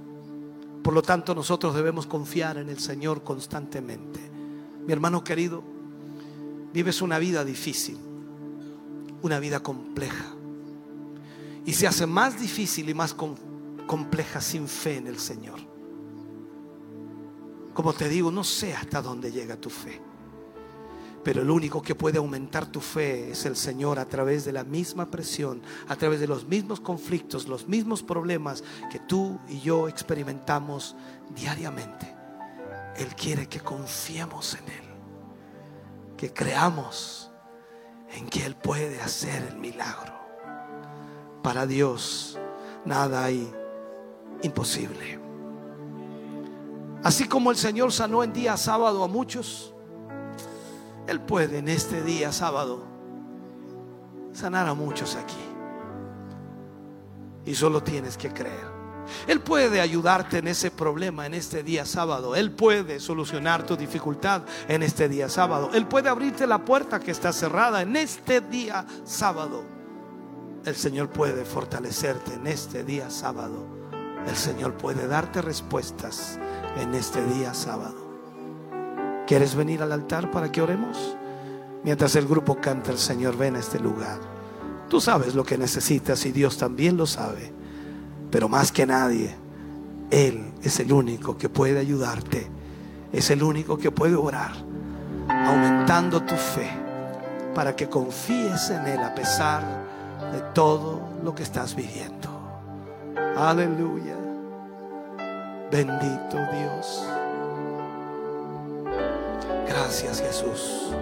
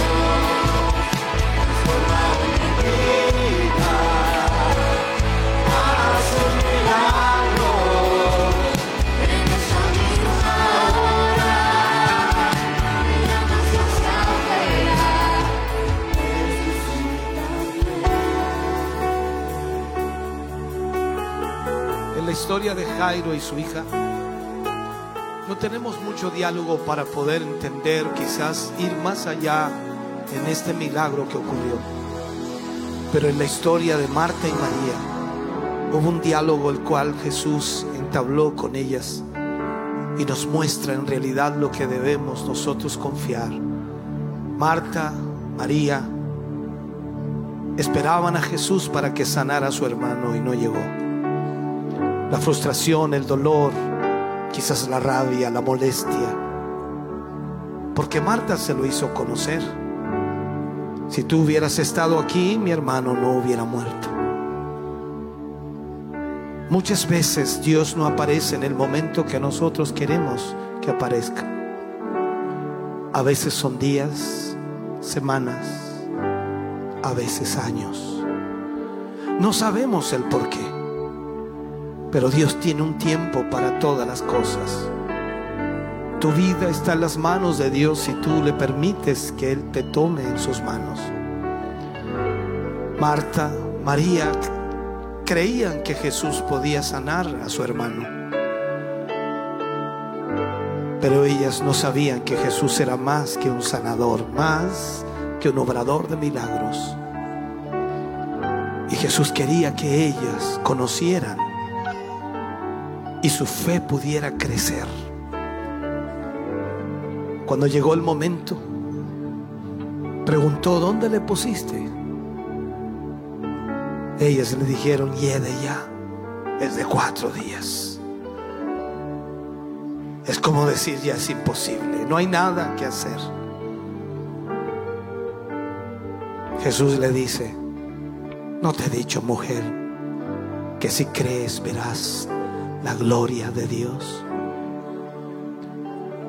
Esto es como decirnos a nosotros en nuestra cara, no te he dicho, hermano, hermana, que si crees verás la gloria de Dios. Hay algo imposible para Él, hay algo que Él no pueda hacer. Jesús le dijo, yo soy la resurrección y la vida. Y el que cree en mí, aunque esté muerto, vivirá. Yo no sé cuánto crees en Dios. Pero este es el momento para decirle al Señor, creo, ayuda a mi incredulidad. Ayúdame, Señor, para creer más, para confiar más, para que a pesar de que yo no vea lo que quiero ver, Señor, sé que tú estás sobrando y sé que tú estás trabajando en mi vida para hacer tu voluntad. Toda lucha, toda presión, todo pecado, toda maldad, toda situación que puede estar marcando tu vida, Dios puede libertarte de eso en esta noche. Toda enfermedad, dolencia que tengas en tu cuerpo físico, Dios puede libertarte en esta noche. No hay nada imposible para Él, no hay nada que Él no pueda hacer. Y cuando oramos por los enfermos, no lo hacemos en nuestro nombre, ni en el nombre de la religión, ni en el nombre de una denominación. Lo hacemos en el nombre de aquel que puede sanar, aquel que puede libertar del nombre de Jesús. El que tiene el poder ayer, hoy y siempre. Solo tienes que creer. No temas, solo cree. Confía en lo que Él hará esta noche en tu vida. No lo imagines como será. Solo déjalo que Él lo haga. Déjalo que Él lo haga como Él quiera hacerlo. Solo permítele a Él tomar tu vida y obrar ese milagro. Padre, oro por tus hijos y tus hijas que han venido al altar. No, no podemos, Señor, dejar este mensaje sin esta oración. Sé, Dios eterno, que tu Espíritu Santo nos ha ministrado mientras predicábamos esta palabra. Y sé que muchos de tus hijos, Señor, tienen tantas peticiones, necesidades, situaciones, las cuales requieren, Señor, una intervención divina. Han tratado humanamente, han tratado de muchas maneras, de mil formas, Señor, y nada, nada se ha solucionado. Pero tú eres el Dios de los milagros. Tú eres el Dios todopoderoso, tú eres el Dios que obra, Señor, en la vida de hombres y mujeres. Yo te pido en esta hora, extiende tu mano, Señor, sobre la vida de tus hijos. Extiende tu mano, Señor, sobre ellos en esta noche. Y obra un milagro, Señor. Ya sea, Dios mío, un milagro físico espiritual, emocional, familiar, económico, material, cual sea la circunstancia que se está dando en sus vidas, Señor. Y aunque sean años que van cargando con ello, y aunque sea, Señor, tiempo que están presionados con ello, tú eres el Dios que puede obrar un milagro en esta noche. Trae tu presencia, tu poder y tu gracia sobre tus hijos. Obra en esta noche en sus vidas, Señor, y trata con ellos ahora mismo, Padre. Espíritu Santo de Dios, obra aquí en esta hora sobre cada uno de tus hijos, Señor. Te honramos, te glorificamos, te exaltamos a ti. Te damos honra, te damos gloria por tu inmenso amor y misericordia. Gracias, Señor, por bendecirnos. Gracias por tocarnos. Gracias por sanarnos. Gracias por libertarnos. Gracias Señor por obrar un milagro en mí hoy. En el nombre de Jesús. Te agradecemos. Oh Señor Jesús, levanta tus manos y dale gracias al Señor. Oh mi Dios. Oh sí Señor. Adoramos, te exaltamos. Te damos honra, gloria y alabanza a ti, Señor. Tú eres digno.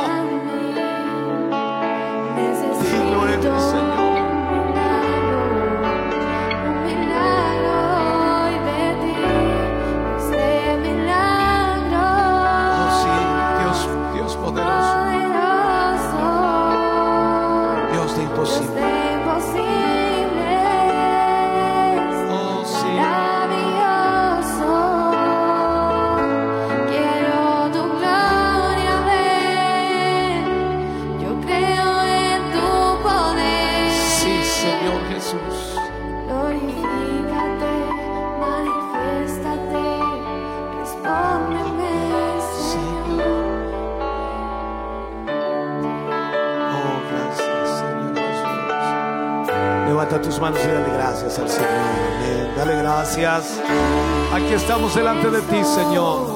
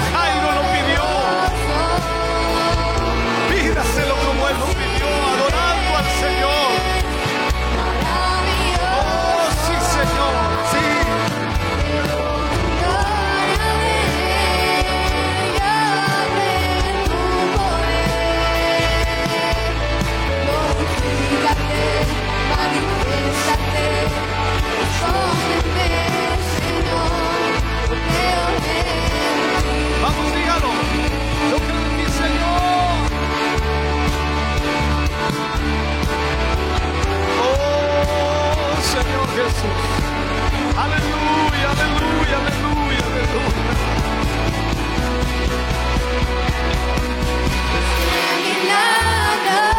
Sí, Señor. Dios es imposible. Maravilloso Jesús. Aleluya. Oh, sí, Señor, trae sanidad. Necesitan tus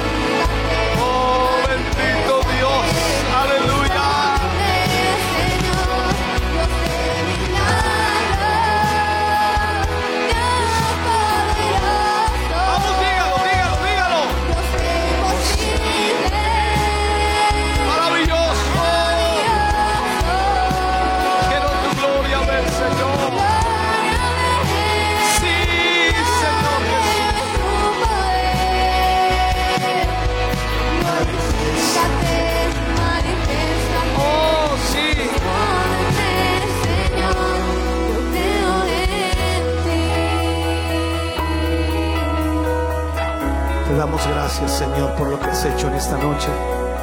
Te damos gracias por tu palabra. Te damos gracias por el milagro que has hecho en la vida de tus hijos. Confiamos, creemos, estamos seguros de que tu poder está aquí obrando, sanando, libertando, rompiendo cadenas. Y cada uno de ellos, Señor, ha experimentado y experimentará tu mano de amor y misericordia. En el nombre de Jesús. Amén. Y amén. Denle ese aplauso de alabanza al Señor. Aleluya. Gracias, Señor Jesús. Aleluya.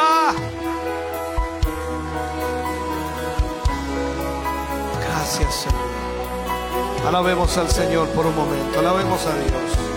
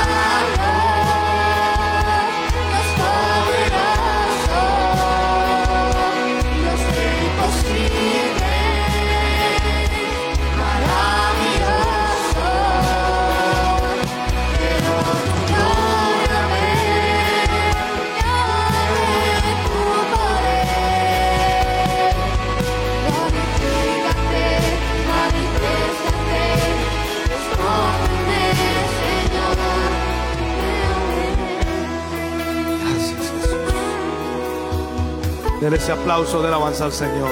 Digno, digno, digno es el Señor. Aleluya. Fuerte, fuerte, fuerte que sea de alabanza para el Señor. Gracias Jesús. Aleluya. Gracias Señor Jesús.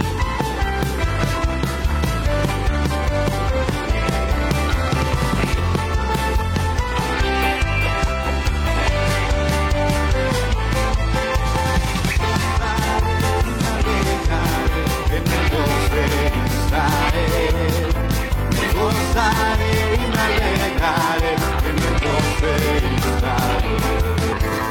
Posso fare una legale che mi può felicitare.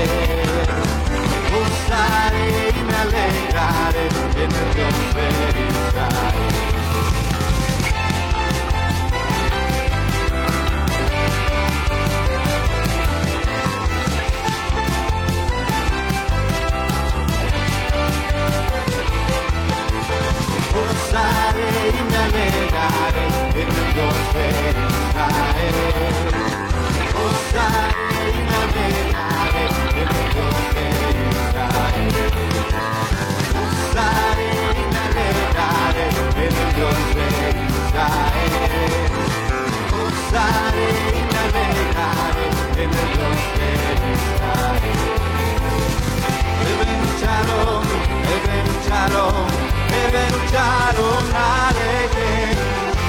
luchado, he luchado, he luchado más he luchado, he luchado,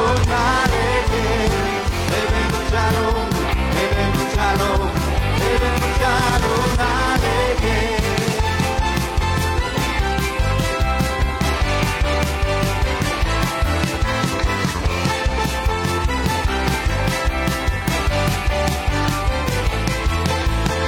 Yeshua, Yeshua, Yeshua, Messiah, Yeshua, Yeshua, Yeshua, Messiah, Yeshua, Yeshua, Yeshua, Messiah, Yeshua, Yeshua, Yeshua, Messiah.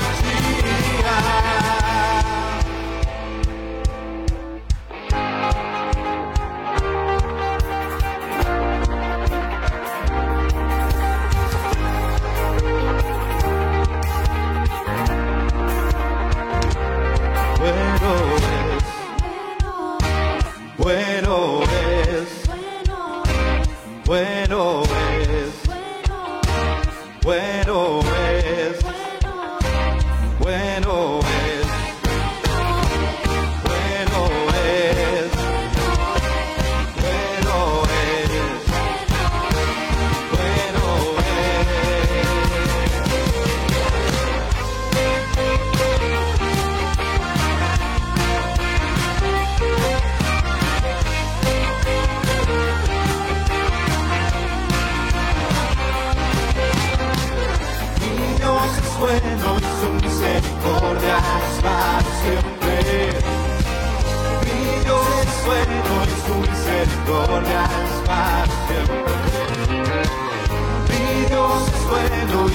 misericordia es para siempre. Mi Dios es bueno y su misericordia es para siempre. Él es bueno.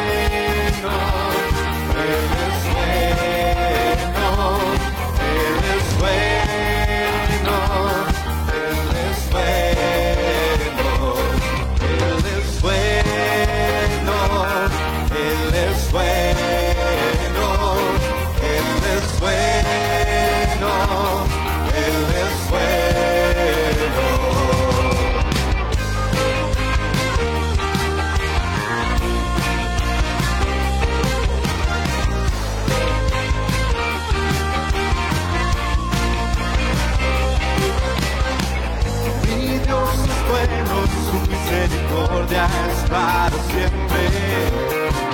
Mi Dios es bueno y su misericordia es para siempre. Mi Dios es bueno y su misericordia es para siempre.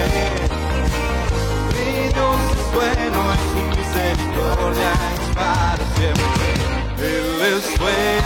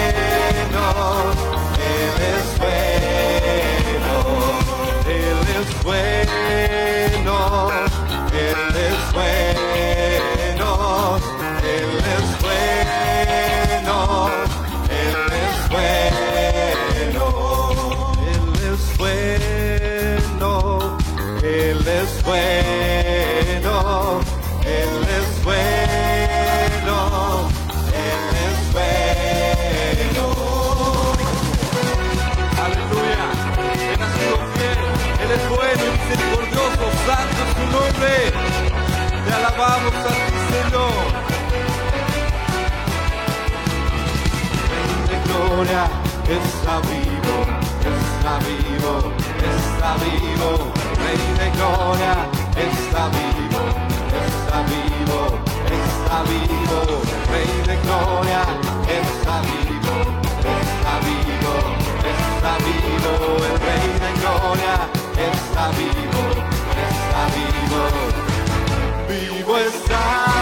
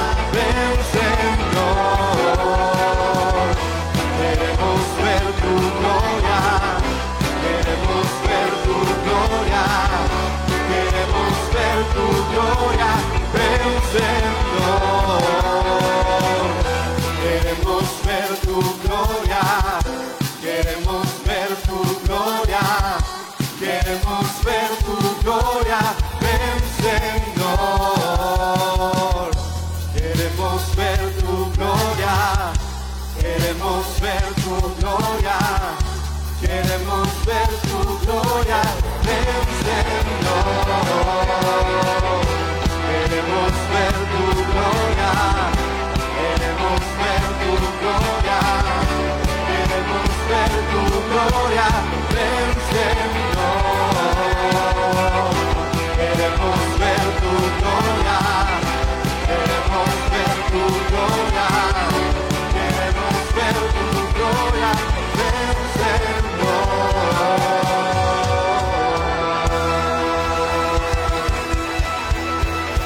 Fuerte aplauso de alabanza al Señor Jesús.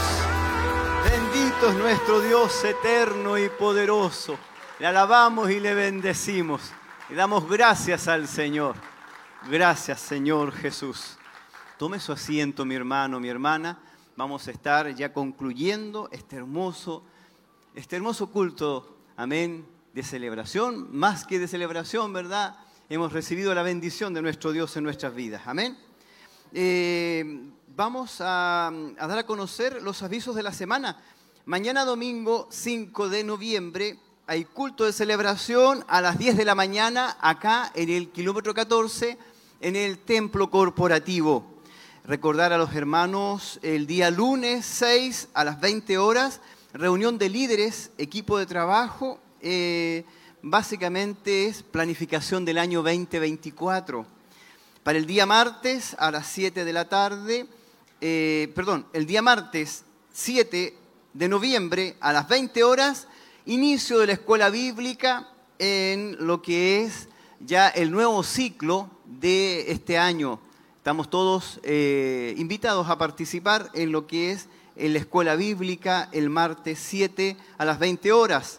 Junto con eso, nuestro obispo eh, estará en San Pedro eh, visitando al pastor Eduardo San Martín. Amén. Esta semana nuestro obispo va a estar en, lo que es en San Pedro de la Paz. Y el día miércoles nuestro obispo va a estar en Talcahuano visitando al pastor Antonio Roa. Acá nosotros en Barros Aranas 436 a las 19.45 estará el culto de jóvenes y adolescentes que están todos invitados, ¿verdad?, a participar.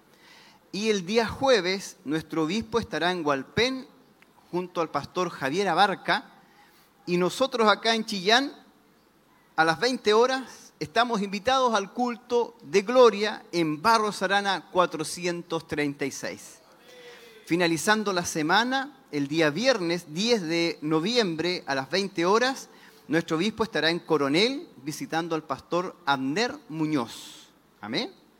Y eh, estamos invitados para el próximo sábado, 11 de noviembre, a participar desde las 19 horas en adelante en el culto de gracia acá en lo que es el templo corporativo kilómetro 14. Recordar que este sábado, el sábado 25 de noviembre, las hermanas están invitadas a participar desde las 14 horas en adelante a la convención de damas acá en el templo corporativo kilómetro 14. Amén. Escuché varias hermanas que dijeron amén, así que están comprometidas a participar este sábado 25 de noviembre desde las 14 horas en adelante. Vamos a estar orando para ser despedidos y especialmente por las siguientes peticiones. Vamos a estar orando por nuestro hermano, a ver, eh, vamos a estar, amén, vamos a estar orando por nuestra hermana Gloria Aparicio, por Alejandro Matamala, por José Navarrete, Gloria Soledad Navarrete, Carmen Navarrete, Jessica Medina, eh, dice María Antonieta Gutiérrez, Valentín Morales, Diego Morales, Cristóbal Reyes, Eitan Reyes, eh, Sami Rodríguez, Bernarda Espinosa, hermanos Montesinos, hermana María Quesada, Patricio Mendoza, Bebé Ailén Cabeza Jaramillo, Sebastián Reyes, Claudia Concha, Silvia Celedón, Juan Poblete, Rodrigo Victoriano, Domitila Calderón, familia Padilla Briones, hermano Matías Antonio, Damaris Vázquez, Cristóbal Celedón, Antonia Celedón, Macarena Silva, Isabel Sáez, Cristian Padilla, familia Reyes Riquelme, Aldo Ortega, Paloma Padilla, Bruno Padilla,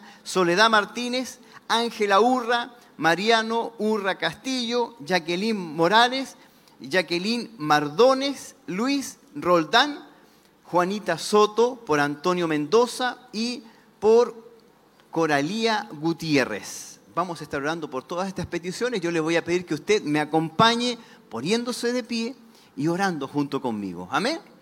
Amén. Amén. Bendito es el Señor. Oramos entonces a la presencia del Señor para ser despedidos. Padre eterno, en el nombre de Jesús, en esta hora nos presentamos ante ti para darte gracias por lo que hoy hemos recibido, Señor, a través de tu palabra. Gracias por toda bendición, Señor, que hemos recibido en nuestras vidas. Y especialmente pedimos por estas peticiones de oración, por sanidad, por liberación, por fortaleza, por salvación, por matrimonios, por familias, por trabajo, por trámites, por protección y restauración. Señor, pedimos especialmente por cada una de estas peticiones y para nosotros, Señor. Pedimos que tu Espíritu Santo sea derramado de una forma especial, ungiéndonos, bendiciéndonos, Señor, y que nuestros hogares sean protegidos y bendecidos bajo el poder de tu mano. Te lo pedimos en el nombre de Jesús. Amén, amén y Den un aplauso de alabanza al Señor.